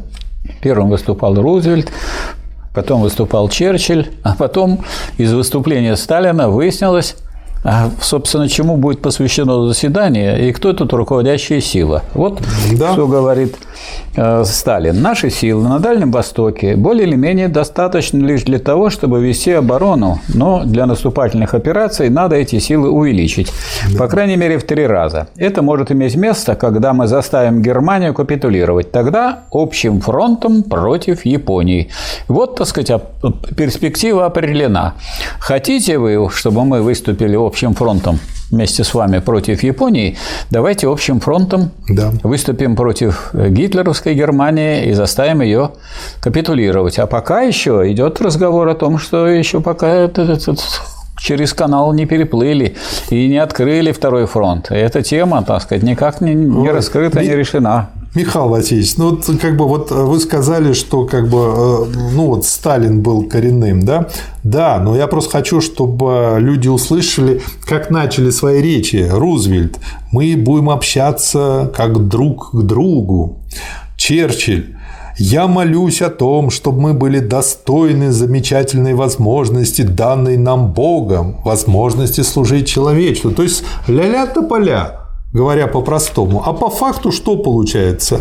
Что второй фронт А теперь обратите внимание, в отличие от этих довольно пустых выступлений, да. бессодержательных, что Сталин говорит. А вот он берет, что хотя нас говорят, что мы все планируем заранее, мы, имеется в виду, что это три государства. Да.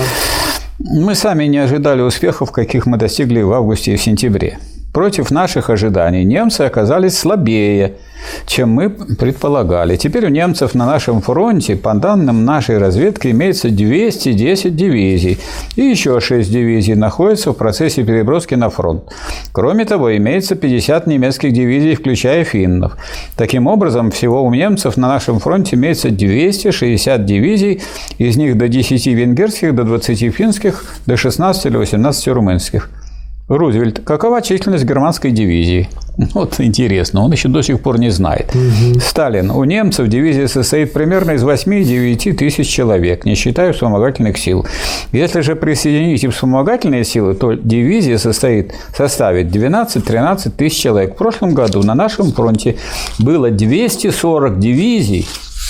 Такими цифрами не, не оперирует ни Рузвельт, ни Черчилль со своими, так сказать, рассказами о великих победах. Из да. них 179 немецких. В этом году на нашем фронте 260 дивизий. Из них 210 немецких дивизий, причем еще 6 немецких дивизий находятся в процессе переброски на фронт. Со стороны русских действует от 300 до 330 дивизий. Я думаю, что и Рузвельт, и Черчилль после таких цифр, ясное дело, должны были считаться силой потому что силы громадные. Таким образом, у нас больше дивизий, чем у немцев вместе с их сателлитами. Этот излишек силы используется для наступательных операций.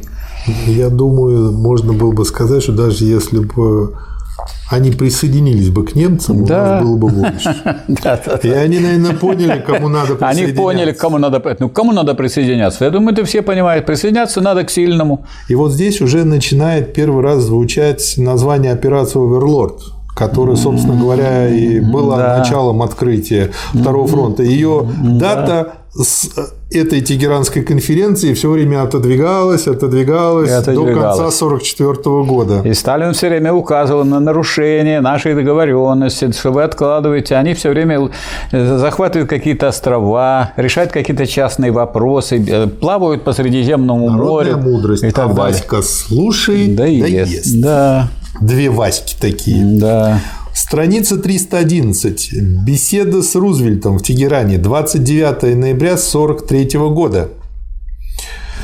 Рузвельт говорит, что кроме вопроса, имеется, э, который они обсуждают, имеется много других дел, которые он, Рузвельт, хотел бы обсудить с маршалом Сталином. В частности, было бы хорошо обсудить вопрос о будущем устройстве мира. Было бы желательно, если бы это можно было сделать еще до отъезда. Рузвельт говорит, что необходимо создать такую организацию, которая действительно обеспечила бы длительный мир без войны.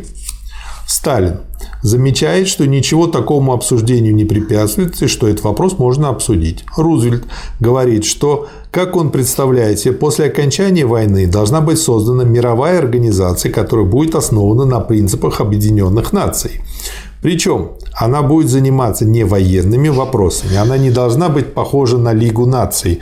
Она будет состоять из 35, а может быть из 50 объединенных наций и будет давать рекомендации. Никакой другой власти, кроме дачи рекомендаций, мне вот эта э, подмена понятий очень нравится. Mm, да. Э, то есть это как бы власть только на то, чтобы поболтать.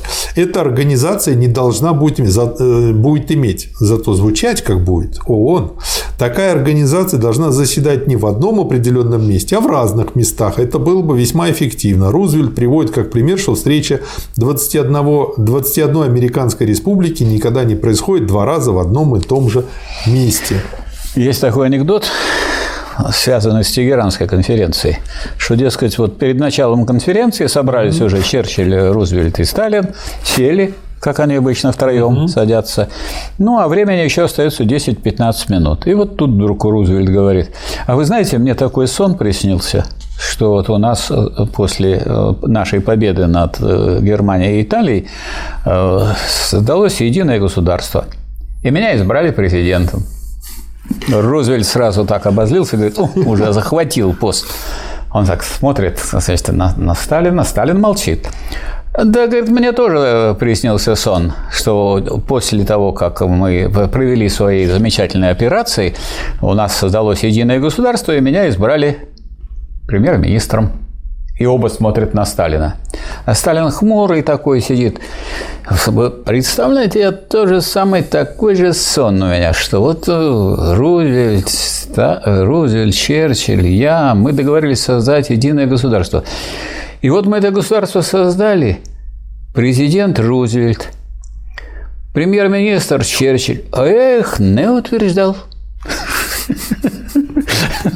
Николай, вот в таком же стиле, а, вот это, значит, предложение Рузвельта Сталин дальше и продолжает то, что Сталин спрашивает, принимал э, бы этот комитет решения, обязательные для других стран, если бы какая-либо страна отказалась выполнить принятое этим комитетом решение, что было бы тогда, страница 313.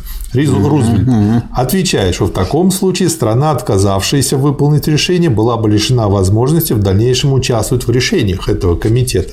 Сталин спрашивает, будет ли исполнительный комитет и полицейский комитет частью общей организации или же это будут отдельные органы. Рузвельт отвечает, что это будут три отдельных органа. Общая организация будет состоять из 35 объединенных наций. Исполнительный комитет, как он уже говорил, будет состоять из 10 или 11 стран. Полицейский же комитет будет состоять всего из четырех стран – Советского Союза, США, Великобритании и Китая. Это вот, кстати, почему там до сих пор Китай mm существует, и их четверо. Рузвельт продолжает, что его мысль заключается в том, что если создастся опасность агрессии или же нарушение мира каким-либо иным образом, то необходимо иметь такой орган, который мог бы действовать быстро, так как когда не будет достаточно времени для того, чтобы обсуждать этот вопрос даже в таком органе, как исполнительный комитет. Сталин замечает, что это будет, следовательно, орган, который принуждает. То есть, вот я говорю, они всегда врут. Они не только врут, они как, как мечтатели рассуждают, а Сталин рассуждает конкретно. Да.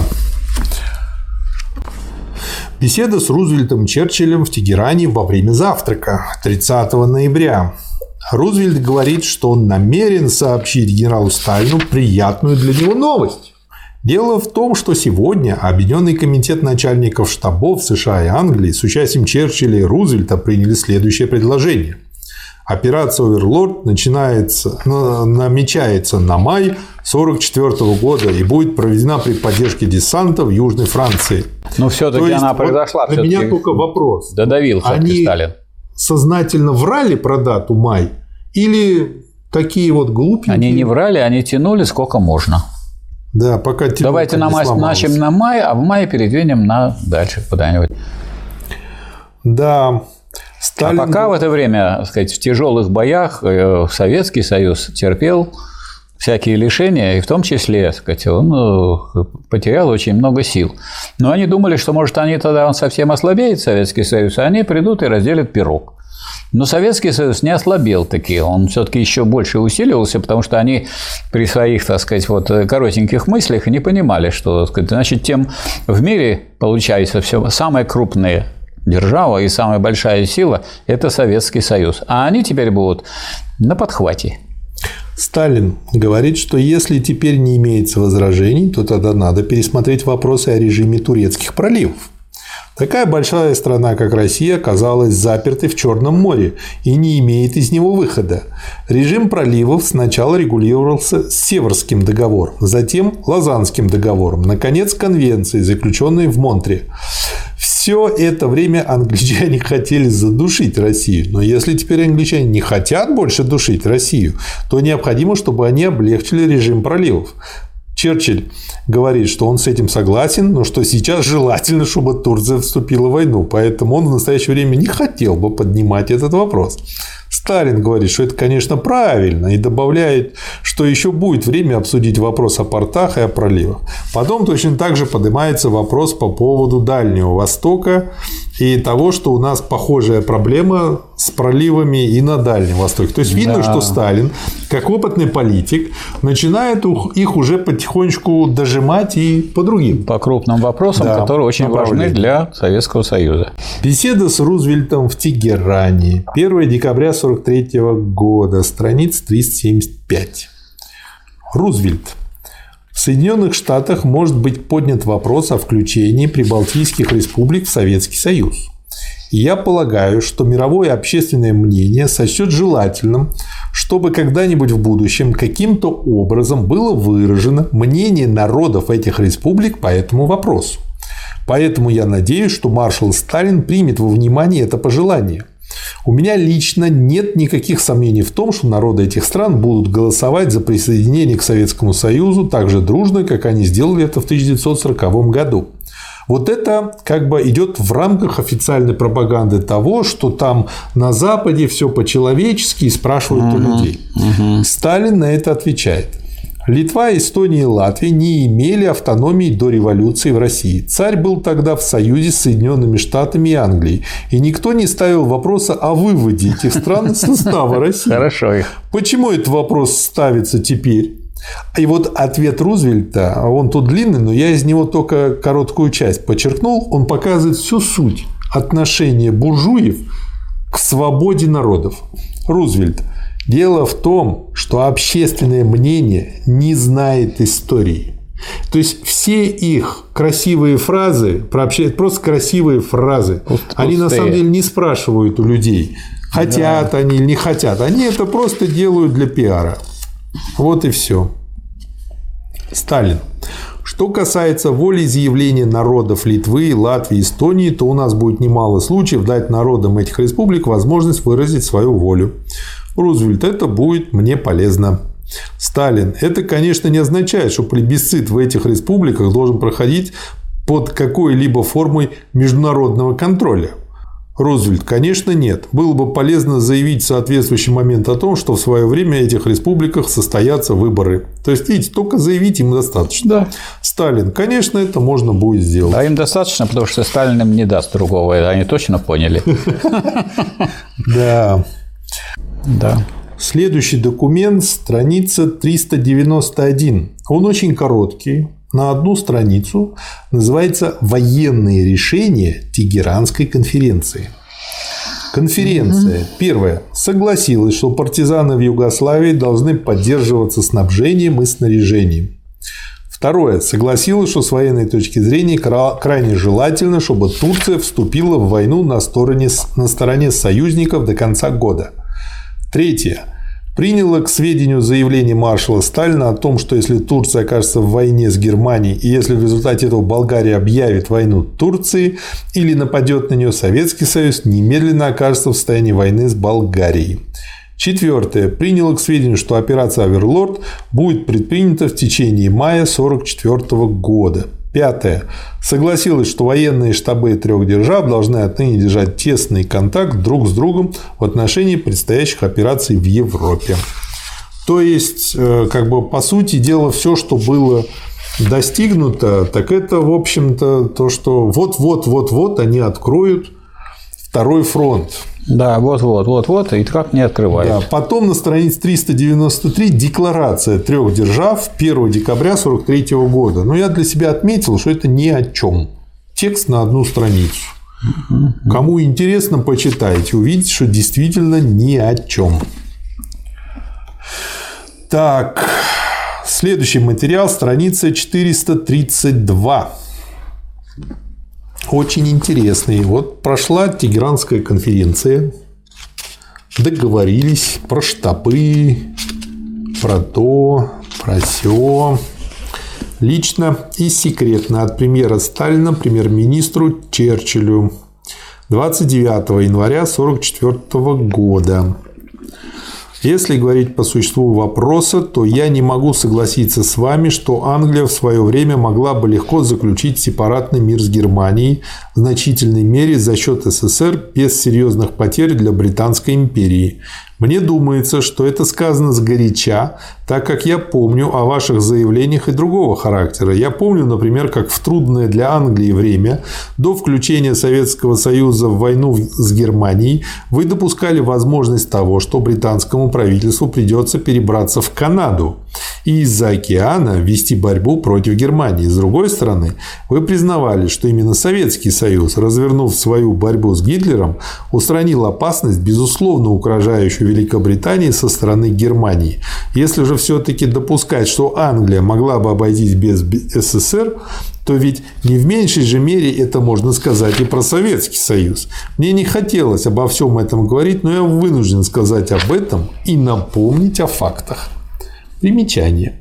Имеется в виду опубликованное в «Правде» 17 января 1944 года сообщение собственного корреспондента «Правды» из Каира, в котором указывалось, что по сведениям из заслуживающих доверия источников, ну, разведка так часто делает, состоялась секретная встреча Риббентропа с английскими руководящими лицами с целью выяснения условий сепаратного мира с Германией. Вот вам подготовка второго фронта. Готовят изо всех сил, даже аж дымятся. Ну вот, и штаб у нас совместный, в общем. Да. Следующая страница 449. Письмо Черчиллю. А, да, я начну, а вы подхватите. Давайте, да. Ой, этот Черчилль, вот ведь герцог Мальборо. 4 февраля 1944 года лично и секретно от премьера Сталина премьер-министру Черчиллю. Мне представляется, что первым вопросом, по которому уже теперь должна быть несена полная ясность, является вопрос о советско-польской границе. Да, причем полная ясность, а не да. разговоры. Что добавить, Михаил Васильевич? А вот эту ясность он сам и вносит. Мы заявили, что не считаем границу 1939 года неизменной и согласились на линию Кирзона, пойдя тем самым на весьма большие уступки полякам. А между тем, польское правительство уклонилось от ответа на наше предложение о линии Кирзона и продолжает в своих официальных выступлениях высказываться за то, что граница, навязанная нам Парижскому договору, является неизменной. Из вашего письма можно сделать заключение, что польское правительство готово признать линию Кирзона, но, как известно, поляки нигде об этом не заявили. Я считаю, что польское правительство должно заявить официально в своей декларации, что линия границы, установленная Рижским договором, подлежит изменению, и что линия Кирзона является линией новой границы между СССР и Польшей. Суть дела состояла в том, что по линии Кирзона украинцы и белорусы оказываются на своей территории, как говорится, на э, территории СССР, а вот по той сказать, границе, которая была границей 1939 года, часть украинцев и часть белорусов оказываются за пределами своей страны. Поэтому советское правительство очень твердо стояло на этом. Что касается вашего заявления полякам о том, что Польша могла бы значительно раздвинуть свои границы на западе и на севере, то, как вы знаете, мы с этим согласны с одной поправкой. Об этой поправке я говорил вам и президенту в. Мы претендуем на то, чтобы северо-восточная часть Восточной Пруссии, включая порт Кенигсберг, как незамерзающий порт, отошла к Советскому Союзу. Иначе его бы передали бы Польше если бы не этого требования Советского Союза.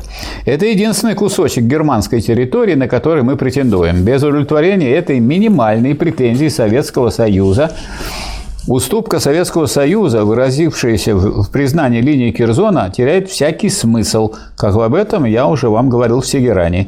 Наконец, в самом составе польского правительства вам, я думаю, понятно, что с нынешним польским правительством мы не можем восстановить отношений. И в самом деле, какой может быть смысл восстановления отношений с правительством, когда нет никакой уверенности, что завтра мы опять не будем вынуждены прервать эти отношения из-за какой-нибудь очередной фашистской провокации с его стороны, вроде Катынской истории. Вот как, сказать, товарищ Сталин э, решал международные дела. Очень твердо, очень последовательно и очень наступательно. Да. Страница 484 тоже да, короткий тоже материал. короткий материал. Тоже секретно, тоже лично, тоже от Сталина и тоже Черчиллю. 3 марта 1944 года. Ну, видимо, просто уже как бы выходки Черчилля и Рузвельта, ну, по-простому говорят, достали, достали. Оба ваши послания 20 февраля по польскому вопросу получил от господина Керра 27 февраля. Ознакомившись с подробным изложением ваших бесед с деятелями иммигрантского польского правительства, я еще и еще раз пришел к выводу, что такие люди не способны установить нормальные отношения с СССР. Достаточно указать на то, что они не только не хотят признать линию Кирзона, но еще и претендуют как на Львов, так и на Вильно. Что же касается стремления поставить под иностранный контроль управление некоторых советских территорий, то такие поползновения мы не можем принять к обсуждению даже саму постановку такого рода вопроса считаем оскорбительной для Советского Союза. Я уже писал президенту, что решение вопроса о советско-польских отношениях еще не назрело. Приходится еще раз констатировать правильности этого вывода. Угу. Следующий материал, страница 496.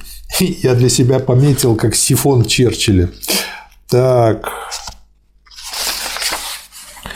Секретный лично от премьера Сталина премьер-министру Черчиллю. 16 марта. Ваше послание по польскому вопросу от 7 марта получил. Благодарю вас за разъяснение, которое вы сделали в этом послании. Несмотря на то, что наша переписка считается секретной и личной, с некоторого времени содержание моих посланий на ваше имя стало появляться в английской печати. И при том с большими извращениями, которые я не имею возможности опровергнуть. Я считаю это нарушением секретности. Это обстоятельство затрудняет мне возможность свободно высказывать свое мнение.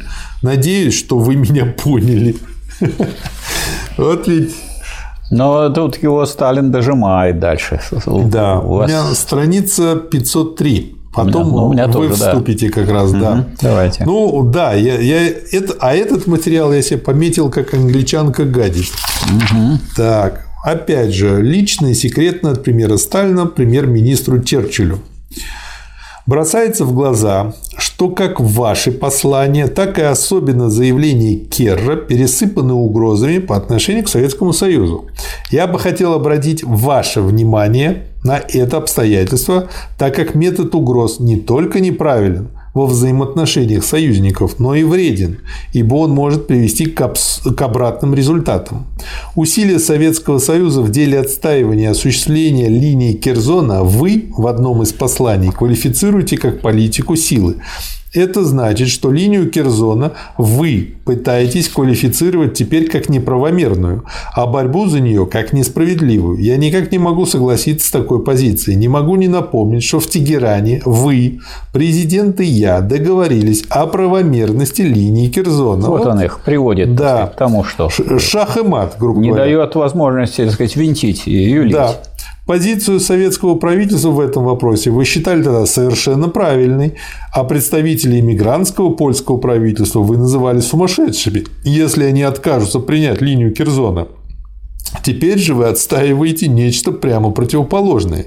Не значит ли это, что вы не признаете больше того, о чем мы договорились в Тегеране, да. тем самым нарушаете Тегеранское соглашение. Что добавите, Михаил Васильевич? Я думаю, что так сказать, надо продолжить то, что вот говорит ему Давайте. Я не сомневаюсь, что если бы вы продолжали твердо стоять по-прежнему на вашей тегеранской позиции, конфликт с польским иммигрантским правительством был бы уже разрешен. Что касается меня и советского правительства, то мы продолжаем стоять на тегеранской позиции и не думаем от нее отходить, ибо считаем, что осуществление линии Кирзона является не проявлением политики силы, а проявлением политики восстановления законных прав Советского Союза на те земли, которые даже Кирзон и Верховный Совет союзных держав еще в 19 году признали непольскими. Да. И никуда от этого они не денутся. В вашем послании от 21 марта вы сообщаете, что вы намерены выступить в Палате общин с заявлениями о том, что все вопросы о территориальных изменениях должны быть отложены до перемирия или мирной конференции держав-победительниц. Дескать, вот вы воюете, теряете, э, у вас гибнут люди, а все вопросы мы отложим, когда вот вас будет меньше, вы будете слабее. Да, мирной конференции. Или мирной конференции держав победительниц, и что до тех пор вы не можете признавать никаких передач территорий, произведенных силой. Я понимаю это так, что вы выставляете Советский Союз как враждебную Польше силу. И, по сути дела, отрицаете освободительный характер войны Советского Союза против германской агрессии. Это очень сильный удар. Да. Это равносильно попытке приписать Советскому Союзу то, чего нет на деле, и тем дискредитировать его. Я не сомневаюсь, что народами Советского Союза и мировым общественным мнением такое ваше выступление будет воспринято как незаслуженное оскорбление по адресу Советского Союза. Не дает ему спуску. Конечно, вы вольны сделать любое выступление в Палате общин. Это ваше дело. Но если вы сделаете такое выступление, я буду считать, что вы совершили акт несправедливости и недружелюбия в отношении Советского Союза. В своем послании вы выражаете надежду, что неудача в польском вопросе не повлияет на наше сотрудничество в иных сферах. Что касается меня, то я стоял и продолжаю стоять за сотрудничество. Но я боюсь, что метод угроз и дискредитации, если он будет продолжаться и впредь, не будет благоприятствовать нашему сотрудничеству. Ну, то есть культурно отхлестал по роже. Отхлестал. От, буквально отхлестал да. Черчилля так, что тот его очень сильно стал уважать после этого, ну, потому что уважает только сильных. Конечно, если не бьешь по морде периодически, не уважают. Да. Страница 576. Это вот Михаил Васильевич, договорились, да. 300 раз подтвердили в Тегеране. В мае зубья дадим, Каждый по зубу отдаст, оверлорд начнется. Да. Страница 576. Секретно и лично от премьера Сталина премьер-министру Черчиллю. Ваше сообщение об успехе начала операции «Оверлорд» получил. Оно радует всех нас и обнадеживает относительно дальнейших успехов. Летнее наступление советских войск, организованное согласно уговору на Тегеранской конференции, начнется в середине июня на одном из важных участков фронта. Общее наступление советских войск будет развертываться этапами путем последовательного ввода армии в наступательные операции. В конце июня и в течение июля наступательные операции превратятся в общее наступление советских войск. Обязуюсь своевременно информировать вас. 6 июня 1944 года. Речь идет об открытии долгожданного второго фронта. В послании, отправленном в тот же день, Черчилль сообщал, все началось хорошо. Ну и дальше. То есть, наконец, 6 июня они начали. Видимо, он Пушкина любил. Хотя было Черчилль. в мае, хотя в мае. В начале обещали. И было вообще 40, Не позднее 20 42 год, потом 43 год, потом 44 в мае, а в июне открыли все-таки. Все-таки оттянули. Дотянул он. Получилось. Дальше. Страница 582.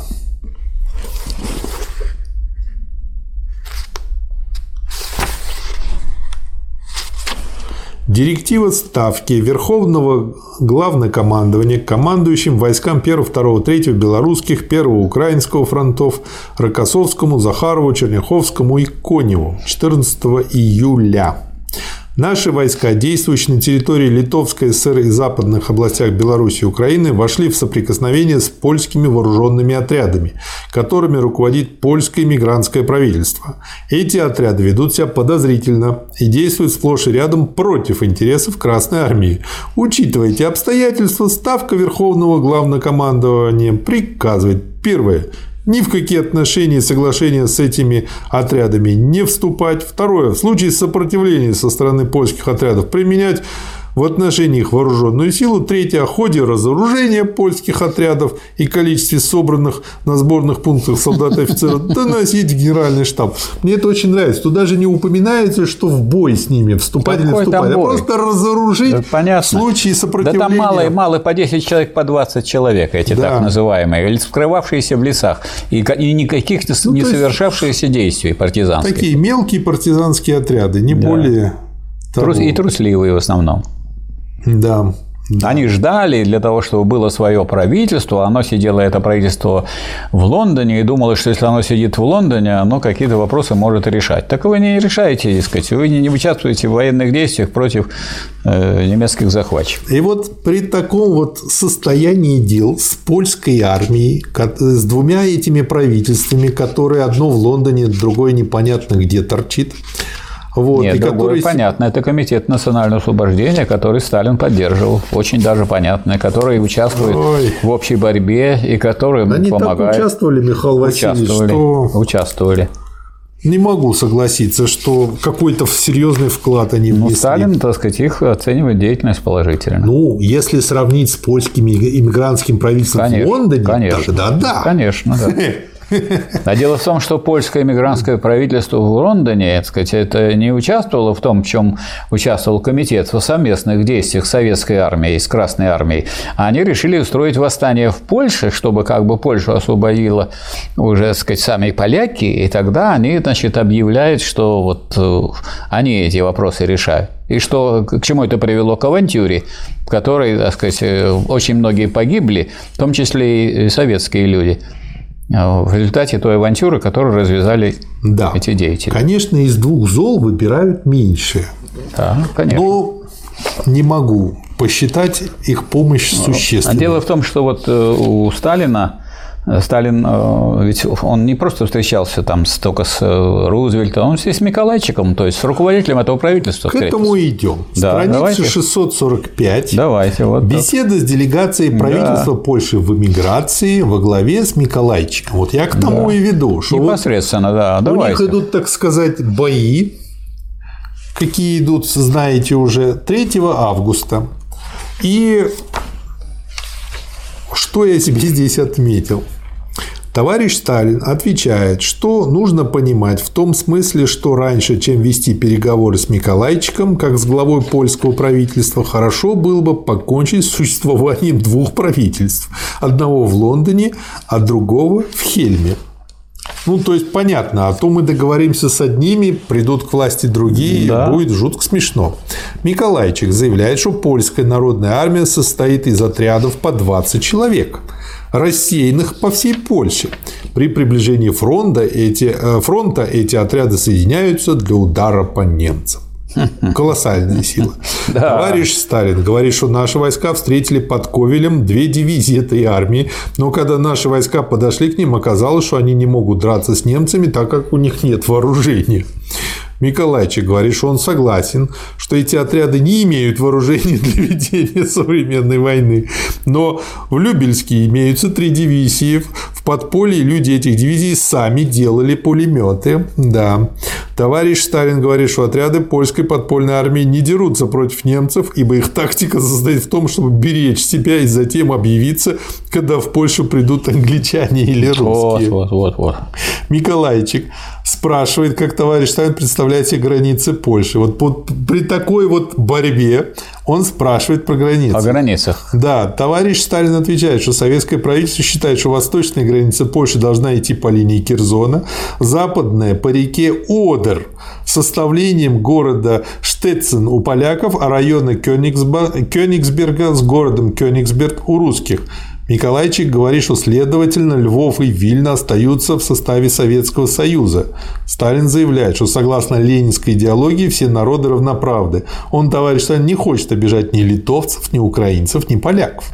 Николайчик заявляет, что потеря Львова и Вильна будет обидой для польского народа. Mm. Польский народ этого не поймет, так как он считает, что Польша не должна понести ущерба, хотя бы потому, что в Польше не было ни одного квислинга.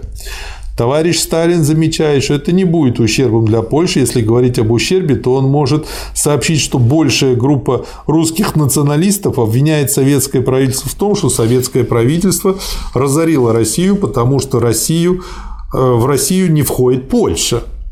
которая раньше была ее частью.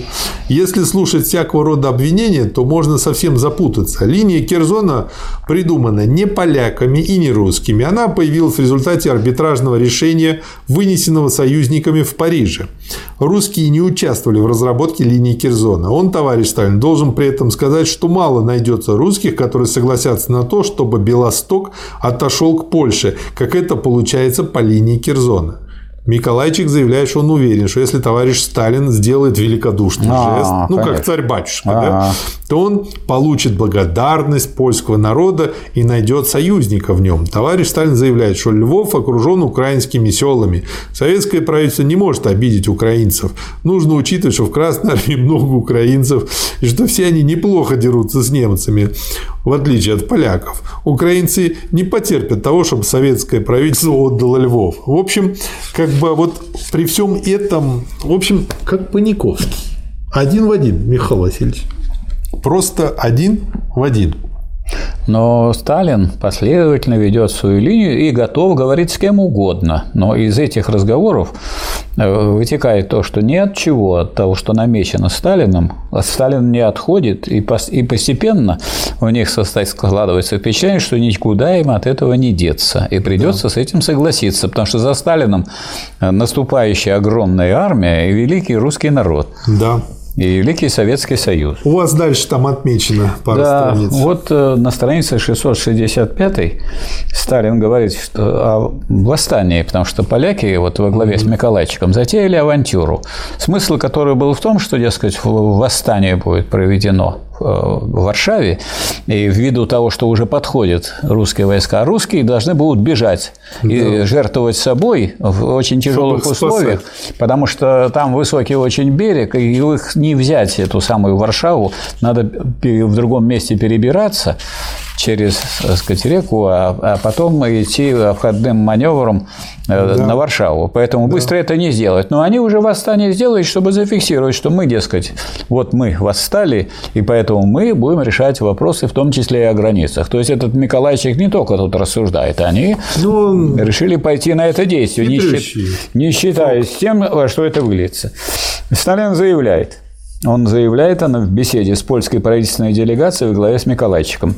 Все это начинание с восстанием польской подпольной армии в Варшаве он считает нереальным делом, так как у восставших нет оружия, в то время как немцы только в районе Праги, предместья Варшавы, на правом берегу Вислы, имеют три танковых дивизии, не считая пехоты. Немцы просто перебьют всех поляков, просто жалко этих поляков. Советские войска форсировали Вислу в районе ее слияние с рекой Пилицей установили на другом берегу Вислы плацдарм 30 километров длиной, 25 километров глубиной. Ну и, так сказать, дело идет к тому, чтобы подходить э, к Варшаве и занять ее с помощью сказать, советских войск. То Сталин э, а, ну, поскольку восстание все-таки начали поляки, говорит, ну, что мы можем сделать? Вот э, нужно иметь позывные сигналы и шифры для того, чтобы можно помочь было тем, кто восстал. Он, товарищ Сталин, постарается сделать все возможное. Лучше было бы, если бы сбросить в расположение польских войск советского офицера для связи. Его сбросили, он погиб. Вот, то есть это, так сказать, авантюра очень дорого нам стоила. Туда скидывали оружие, туда, так сказать, сбрасывали продовольствие. Но та организация, которая была у этого Миколайчика и так называемых восставших, ну, она ни к чему не могла Польский. привести. Да. Товарищ Сталин заявляет, что основой нашей политики является союз с Польшей. Необходимо, чтобы поляки поверили, что руководители нынешней России не те, что были при царском правительстве. Руководители тогдашней России хотели покорить Польшу. Это, конечно, не для Миколайчика он говорит, это он говорит для поляков. Это неправильно. Наших политиков часто смешивают с царскими политиками. Это неправильно. У нас нет политики покорения каких-либо славянских народов. В этом смысле мы против славянофильства, которое предполагает, что Россия должна быть во главе славянских народов, и что эти славянские народы должны быть угнетаемы Россией. Мы признаем равенство прав славянских народов. Если польские руководители поймут, что советские руководители хотят установить дружбу между польским и советскими народами и повернуть в этом смысле историю, то это будет хорошо хорошо. Но он, товарищ Сталин, думает, что нынешние польские деятели не верят этому, так как представители польского правительства, находящиеся в Польше, заявляют польскому населению, что немцы-угнетатели уходят, а приходят новые угнетатели русские. Вот Товарищ Сталин и говорит, что польский народ не должен идти за Советским Союзом, он должен идти вместе с Советским Союзом. У польского народа свой путь, и у Советского Союза свой, свой путь. СССР не хочет, чтобы им руководила Польша. Польша не должна этого делать. Нужно, чтобы СССР и Польша шли вместе против общего врага немцев, оказывают друг другу политическую, военную, экономическую помощь. Вот позиция очень четкая и ясная. Миколайчик говорит при этом, что перед отъездом из Лондона он читал показания пленных немцев. Один немецкий офицер заявил в своих показаниях, что Германия найдет себе спасение в коммунистическом строе. Товарищ Сталин замечает, что Германии коммунизм подходит так же, как корове седло. Следующий материал, страниц 698. Он э, переносит нас в параллельную реальность, связанную с Финляндией. У нас же длинная граница, Да, правильно? да. Директива Ставки номер 220-213 командующему войсками Карельского фронта Мерецкову 12 сентября 1944 года. Из представленного вами за таким-то номером доклада видно, что вы ставите войскам фронта задачу разбить своими силами группировку немцев в Северной Финляндии. Это ваше решение неправильно. Согласно переговорам с финнами, выдворением немецких войск из Финляндии должны заняться сами финны, а наши войска будут оказывать им в этом только помощь. Исходя из указанного, Ставка Верховного Главнокомандования запрещает вам вести самостоятельные наступательные операции против немецких войск. В случае отхода немцев продвигаться вслед за ними, не навязывая противнику больших боев и не изматывая свои войска боями и глубокими обходными маневрами для того, чтобы лучше сохранить свои силы. Ставка требует от вас точного выполнения ее указаний и еще раз предупреждает, что невыполнение указаний Ставки и ваши попытки забегания вперед повлекут за собой отстранение вас от командования фронтом об отданных распоряжениях донести. Примечание. Участие Финляндии во Второй мировой войне является столь же ярким примером недальновидности и нереалистичности финского руководства, как обстоятельства и условия ее выхода из войны примером доброй воли СССР. Дальше. На странице 701 интересная очень цитата из длинного комментария э, к этой директиве. Как оказалось, прошедшие годы мало чему научили руководство Финской Республики, то есть Маннергейма сотоварищи, так скажем. С поразительным легкомыслием оно пыталось выдвинуть контртребования. От СССР добились обещания не вводить на территорию, добивались не вводить на территорию Финляндии войска. Ответ Москвы был немедленным и жестким. Советские условия являются минимальными и элементарными, и лишь при их безоговорочном принятии возможны советско-финские переговоры о прекращении военных действий. То есть они проигрывают. Мы им говорим то-то, они еще и выпендриваются. Ну, тогда-то продолжатся военные Да. действия. Но это говорит э, об интеллекте Маннергейма и его Да. Товарищей. 26 марта финская делегация прибыла в Москву. То есть, Михалыч, там еще веселее, смотрите. Но финские представители нашли новый повод для затяжек. Финляндия, да страна маленькая, и финская экономика может не позволить возместить СССР нанесенный ущерб. Очевидно, относительно величины этого ущерба у финнов иллюзий не было. Понимание того, что предложенные условия максимально учитывают интересы Финляндии и дальше может быть только хуже, не наступило. И ситуация вновь напомнила осень 1939 года. При этом у финнов хватило в кавычках смелости 4 апреля во время пребывания их делегации в Москве попытаться организовать налет 35 бомбардировщиков на Ленинград. Это к байкам предателя Даниила Гранина, который говорил, что Маннергейм-то еще чем хорош, он же не бомбил Ленинград. Да он уже перед тем, как капитулировать, старался это делать постоянно. Рассчитывало ли тогдашнее финское руководство на безоглядную поддержку США и Великобритании или просто утратило всякое представление о допустимом и недопустимом, только развитие событий пошло, да и не могло не пойти по советскому сценарию. При этом у союзников достало мудрости учесть реальное положение вещей и верно расставить политические приоритеты, призвав в Тегеране в качестве будущей советско-финской границы, признав границу 40 года. Ну, то есть после нашей кампании. Да. А у СССР хватило выдержки не поддаться на откровенные финские провокации, сберечь жизни тысяч советских солдат и твердо провести курс, реально обеспечивавший будущее добрососедство двух стран. Вот так вот. А у нас товарищу Маннергейму доску хотели повесить. Да. Так. Секундочку. 724. Беседы с Черчиллем по поводу Польши, опять же, и двух правительств. Да, уже надоел этот Черчилль со Да, своей тогда Польшей. у нас все про второй фронт, теперь все про Польшу. В общем, Может, вокруг, может, вся война была посвящена Польше. Вообще эти все мировые события, мировая война была посвящена Польше. Вот. Да. Беседа с Черчиллем 9 октября. Черчилль отвечает, что имеется один бесцветный человек. Он, Черчилль, хотел задать маршалу Сталину один вопрос. Считал ли бы он, маршал Сталин, целесообразным, чтобы англичане доставили в Москву ну, под бесцветным человеком он имел в виду Миколайчика, Робера и Грабского. Они находятся в связанном виде в самолете в Каире.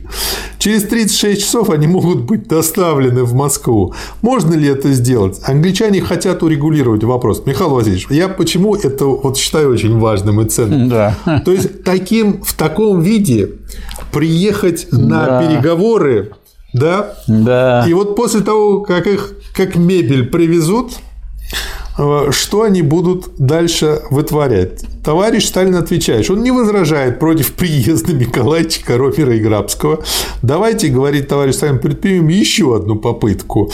Николайчика, Ромера и Грабского придется связать с представителями Польского комитета национального освобождения. Он, товарищ Сталин, просит Черчилля иметь в виду, что у Польского комитета имеется сейчас армия, и неплохая армия, которая представляет собой серьезную силу. Черчилль отвечает, что у нас вчетвером больше шансов на то, чтобы объединить поляков. Товарищ Сталин говорит, что пусть обе стороны попробуют это сделать. Дальше, в общем, э, идут э, другие обсуждения э, другой темы. Это какая страница? Э, Страница еще не дошел до вас. 734. Черчилль с этим соглашается, заявляя, что немцев, состоявших в фашистских отрядах отрядах гестапо и гитлеровскую молодежь нужно отправить на исправительные работы, чтобы показать им, строить, что строить труднее, чем уничтожать. Он, Черчилль, может сказать, что в Англии не могли бы согласиться с массовым истреблением лиц этой категории. Нужно будет их перевоспитать. Товарищ Сталин отвечает, что никто массового истребления не предполагает, и что самым верным средством перевоспитания будет длительная оккупация Германии. Ну, кстати, в Ленинграде потом э, э, немецкие военнопленные много строили. Я думаю, это как раз-таки было для них хорошим уроком, что они восстанавливали то, что потом разрушили. Страница 747. Прибыл связанный Миколайчик на переговоры. Совещание с Миколайчиком. Это Михаил Васильевич песня. Этот стол у нас это Рузвельт песней зовется. Это Рузвельт его все тащит, Рузвельт. А с Рузвельтом надо иметь дело. Вот поэтому Сталин, так сказать, ну что Да. ж делает. Очень интересный материал, страница 747. Выступление на заседании с представителями польского правительства в Лондоне. Как раз вот посмотрим, прибыли связанные и как они себя ведут. 13 октября. Николайчик отвечает, что он имеет в виду меморандум от 29 августа и заявляет, что он хотел бы, чтобы весь польский народ принял участие в установлении хороших отношений с советским правительством. Он заяв- заявляет, что опираясь на крестьянскую, народно-демократическую, социалистическую и рабочую партии, а также на партию труда, что он хотел бы образовать новое польское правительство. То есть опыт Ленина и Сталина показывает, что на этот кишмиш опираться нельзя. Что говорит о том, что у Миколайчика помимо наглости еще кишмиш в башке. Мы, заявляет Миколайчик, страница 749, хотим, чтобы Польша не уменьшилась в своей территории после нынешней войны. Польское правительство хочет, чтобы главные центры польской культурной жизни на Востоке и главные сырьевые районы принадлежали Польше. Польше не хватает нефти и сырья. Вопрос о границе должен быть решен в подробностях на мирной конференции и утвержден польским правительством. О, как. Что касается германских территорий, то польское правительство желает их очистить от немцев, ибо с немцами невозможно жить вместе. Барчук, банальный Барчук, зажравшийся. Товарищ Сталин спрашивает, одобрен ли меморандум, на который ссылается Миколайчук, на каком-либо конгрессе партий, который он перечислял, и опубликовано ли об этом. Миколайчик отвечает, 750 страница, что угу. Конгресса партии не созывалось, и что меморандум был одобрен методами, которые, вероятно, хорошо известны маршалу Сталину из его подпольной работы в России. Товарищ Сталин отвечает, что он никогда не слышал о том, что без созыва Конгресса партии одобрялся какой-либо документ. В нелегальное время в России, когда партии в России преследовались, только одна лишь партия большевиков имела 6 конгрессов, 12 конференций, по крайней мере 20-25 совещаний ЦК с Лениным. На этих съездах, конференциях и совещаниях партия утверждала документ, имеющий важное значение. Касаясь меморандума, товарищ Сталин заявляет, что, по его мнению, меморандум страдает двумя большими дефектами. Первый состоит в том, что он игнорирует существование Польского комитета национального освобождения. И второе, что э, не дает ответа на вопрос о линии Керзона. Что касается внутренних вопросов Польши, то ему, товарищ Сталину, кажется, что Конституции 21 года лучше, чем 35 года. Но этот вопрос не может служить камнем преткновения между Советским Союзом и Польшей. В конце концов, дело поляков решить все эти вопросы. Дальше. Миколайчик заявляет, что польские солдаты умирали за эти земли, 752 страница, на которые они должны будут вернуться, и которые он, Миколайчик, не хочет отдать. Сталин заявляет, что за эти территории дерутся полтора миллиона украинцев и белорусов, а Миколайчик этого не видит и хочет захватить эти территории. И это называется империализмом. Что добавите, Михаил Васильевич? А я думаю, что вот все это Сталин говорит не для Миколайчика. Для Черчилля? Все это он говорит для Черчилля, потому что так сказать, с Черчиллем ему необходимо сотрудничать в связи с тем, что и Черчилль, и Рузвельт должны есть... сказать, проводить единую политику, и, и которая реально осуществляет военные действия. Потому что за Николайчиком ничего нет. Кроме провокации, и болтовни, и империализма тоже ничего нет. Но это, сказать, чем ему рассказывать это э, в лоб Черчиллю, что Черчилль не прав, он может очень резко выступать против Николаевича, мальчика при Черчилле, а Черчилль должен из этого сделать свой вывод. И в итоге Черчилль сделать вывод, он, Черчилль однозначно заявил, что он поддерживает линию Керзона. Да, ну и дальше он вот тут вот э, на 755 странице да. как раз это и э, сказал. Дальше на 755 ниже товарищ Сталин заявляет, что мы не торгуем украинскими землями, вообще чужими землями не торгуем. Он, товарищ Сталин, не знает, о чем поляки думают, но Львову они не получат. Вот и все. Да. Ну это для кого он сказал? И для Черчилля. И Конечно. для Рузвельта, и Конечно. для Николаевича, в общем, чтобы дошло наконец. И в конце мне нравится. Советское правительство не может иметь сегодня одну границу, а завтра другую. В Польше и в Советском Союзе разные системы. То есть не собирался он там строить социализм. Да. По мере продвижения Красной Армии население восстанавливает колхозы и советскую власть. Если поставить под вопрос границу, то надо будет все, снова все переделать. Во всем остальном он, товарищ Сталин, согласен с предложениями Черчилля. Черчилль заявляет, что, следовательно, линия Кирзона является основой границы. Вот Сталин и Точка. добился того, чего он добивался. А Миколайчик, да. как говорится, им нужен как мальчик для битья. Да, да. Очередной интересный материал. Опять беседа с Черчиллем. Страница 777, 16 октября. Господин Черчилль заявляет, что у него был ужасный день с поляками, что он много над ними поработал, и, наконец, он, господин Черчилль, выработал вариант соглашения, с которыми поляки согласны. Миколайчик знает, что он не получит Львова и что ему не уйти от линии Керзона. Но он заявляет, что если он не будет иметь возможность сказать польскому народу о праве пользы защищать свое дело на мирной конференции, то польский народ может не признать его Миколайчика. А он, конечно, самоценность представляет. Да, он прям царь такой. А, Сталин, ознакомившись с документом, предложенным Черчиллем, заявил, что содержащаяся в этом документе формулировка линии Кирзона как о демаркационные линии неприемлемы. То есть Черчилль решил просто обмануть Сталина. Да. А причем как? Одно дело граница, а граница это нечто постоянное. А демаркацион так, временное. Это временное. Сейчас разделили, провели линию, а потом завтра от нее откажемся. Да. И это дело вот Черчилль выдает как вот, э, так сказать, он не не получится, ему не уйти от линии Керзона, а границы-то все-таки не оговорил. Да. Ну и дальше, собственно говоря, Черчилль как уж на сковородке себя ведет, а да. Сталин его дожимает. Да. Вот. Так как э, эта линия означала бы, что Советский Союз не имел бы постоянной государственной границы. Черчилль отвечает, что в английском языке нет большой разницы между границей и демаркационной линией. Вот. А Сталин пишет на странице 779. Сталин отвечает, что он предлагает сказать, что линия Керзона признается как основа государственной границы между Польшей и Советским Союзом. И да. все. И тогда уже будет все четко. Угу. Черчилль отвечает, что он постарается сделать все возможное, но не уверен в успехе. Сталин заявляет, что Миколайчик не соглашается потому, что надеется, что польский комитет национального освобождения не удержится у власти в Польше. Заявление Миколайчика о том, что польский народ отвергнет его, если он Миколайчик признает линию Кирзона, является шантажом.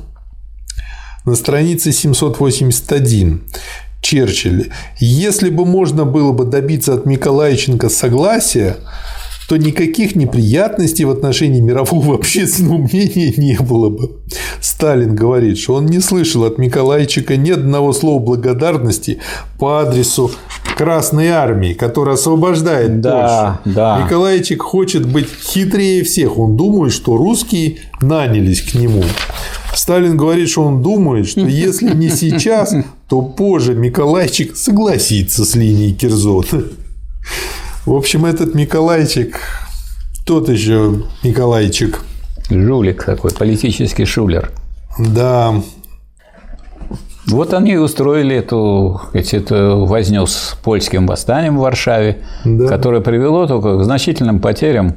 А обвиняли-то во всем нас, как всегда. Пытались, У вас отмечено Пытались дальше. обвинять, да. Да, страница 811. Угу. 811 это уже, так сказать, где-то да, близко к концу совсем. Да. Э, речь идет о докладе на торжественном заседании Московского совета депутатов трудящихся с партийными и общественными организациями города Москвы 6 ноября 1944 года. Угу. Там Сталин говорил – на четвертом году войны наши заводы производят танков, самолетов, орудий, минометов, боеприпасов в несколько раз больше, чем в начале войны. Вот, она, вот он советский строй, как позволяет сконцентрироваться и как чего добиться. Так, социалистический строй, порожденный Октябрьской революцией, страница 811, дал нашему народу и нашей армии великую и непреоборимую силу – Советское государство, несмотря на тяжелое бремя войны, несмотря на временную оккупацию немцами весьма больших и экономически важных районов страны, в ходе войны не сокращало, а год от года увеличивало снабжение фронта вооружением и боеприпасами. Теперь Красная Армия имеет танков, орудий, самолетов не меньше, а больше, чем немецкая армия. Что касается наш... качества нашей боевой техники, то в этом отношении она намного превосходит вооружение врага. Подобно тому, как Красная Армия в длительной и тяжелой борьбе один на один одержала военную победу над фашистскими войсками, труженики советского тыла в своем единоборстве с гитлеровской Германией и ее сообщниками одержали экономическую победу над врагом. Вот что очень важно. И еще я предлагаю то, что вы сказали, дополнить э, информацией из приложения. Страница 850. Это просто как иллюстрация. Сводный акт о зверствах фашистских оккупантов над мирными советскими гражданами и военнопленными на территории Смоленской области, только Смоленская область. Да. Причем не ранее 25 января 1945 года. Погибло мирных граждан 151 319 человек – угнано в рабство 164 630 человек. Всего 315 949 человек. Но чтобы люди представляли Московская область, намного больше Смоленской, по-моему. Так там сейчас 250 тысяч человек или 300 тысяч проживает. Погибло военнопленных 230 тысяч 137 То есть, как обращались с военнопленными, если их погибло 230 тысяч 137 В одной человек? этой Их убивали. области, Их да? убивали, Ну, фактически. просто не кормили они. Не кормили, да. Ну, с тем голоду, самым банально. убивали таким образом. Итога жертв 546 тысяч 086 человек. Да, больше, чем по... И дальше все расписано по районам. В общем, очень все подробно. Примечание. Публикуемый документ лишь один из не просто 100 или 200, тысяч Да. подобных, появившихся после освобождения временно оккупированных фашистами городов, сел и деревень Советского Союза. Он наглядно иллюстрирует цивилизаторский в кавычках почерк захватчиков, свидетельствует о полной утрате ими человечности и достоинства. Вот цивилизаторский Евросоюз. И еще один документ из статьи Бабиченко «Припев от Сталина об истории гимна России», страница 855. Речь идет о первой ключеве- ключевой строке припева гимна, которая повторяется трижды «Славься, Отечество наше свободное», что составляет одну восьмую всего текста гимна. Эта строка никогда не принадлежала лично Сергею Михалкову. Постановление Политбюро о тексте Михалкова и Эль-Регистана было принято 12 декабря. Текст представляли Молотов, Ворошилов и Щербаков. За принятие слов голосовали Сталин, Калинин, Микоян, Шверник, Вознесенский, Берия и Андреев. Несмотря на формальное закрепление авторских прав на тексте, на текст гимна за поэтами, фактически гимнотворцев было больше, а главным соавтором выступал лично Сталин. До 2 ноября 1943 года первая строка припева звучала так «Славься, советское, наше Отечество». А после, по предложению Сталина, оно стало «Славься, Отечество наше свободное». Или там еще другие тоже добавки. Досталось не только припеву. Продемонстрируем, как поэт-вождь правил, например, седьмой вариант текста. Всего было написано около 10 проектов. 23 сентября 1943 года, согласно архивным источникам, строка «Союз нерушимый республик свободных принадлежит непосредственно Верховному главнокомандующему». Далее авторы гимна предлагали «И Ленин в грядущее путь озарил». Сталин исправил строку «И Ленин великий нам путь озарил». В общем, э, он соавтор гимна. Примечание. Достоверно известно, что для припева предлагалось выбрать один из трех возможных вариантов. «Славься, Отечество наше свободное», «Дружбы» и в скобках «Счастья», «Славы», «Народов», «Надежный оплот». Но Сталин посоветовал дать в гимне СССР все три. То есть там в каждом припеве менялось одно слово. В редакции гимна 1977 года Брежневской осталась только дружба. А счастье и славы было вычеркнуто. Хочу обратиться к, к москвичам и тем, кто прибы- прибывает в Москву для экскурсий, для знакомства с нашей столицей. Поезжайте на метро Курскую, и там наверху вы увидите на нижнем Строку из гимна, да. строкой из гимна «Сквозь годы сияло нам солнце свободы, и Ленин великий нам путь озарил». Нас вырастил Сталин на гордость народу, на труд и на подвиги нас вдохновил. Народ приезжает, смотрит, так сказать, вот в вестибюле Единственное, что в этом вестибюле нету бюста Сталину. Да, он, он там был. в центре должен Он- быть, да. как центр композиции, но он его еще, там нет. он еще пока не, Пока еще не там. восстановлен, потому что надо историческую, так сказать, правду восстанавливать. Да. Как назовем том, Михаил Васильевич? Тут у нас и Тегеран, тут у нас упертые Рузвельт с Черчиллем, тут у нас хитрющий Миколайчик, такой торгошка Паниковский-Троцкий. Кто в союзе государств-победителей основной? Это длинно. Длинно и мало понятно. Но об этом идет. Все-таки, так сказать, ведущая роль а, вот, за Советским Союзом надо это выразить как-то короче. Советский Союз в тройке победителей. Тут никакой ведущей роли нет. Нет, И тут ведущей нет. роли, да. длинно получается все. Вот я смотрю, надо как-то кратко это делать. Путь Но... к победе вопреки партнерам? Вопреки союзникам? Советский Союз и союзники в войне. Ну, это вот опять же, я бы сказал, ну какие надо указать, Вопреки что они партнерам. такие союзники, что как в той поговорке, как бы, Господи, помоги мне разделаться с моими друзьями, а с врагами я как-нибудь сам. Ну, путь э, к победе вопреки партнерам. Путь к победе вопреки западным союзникам. Или просто вопреки союзникам. Путь к победе вопреки союзникам. А благодаря и вопреки союзникам? Не надо. написать?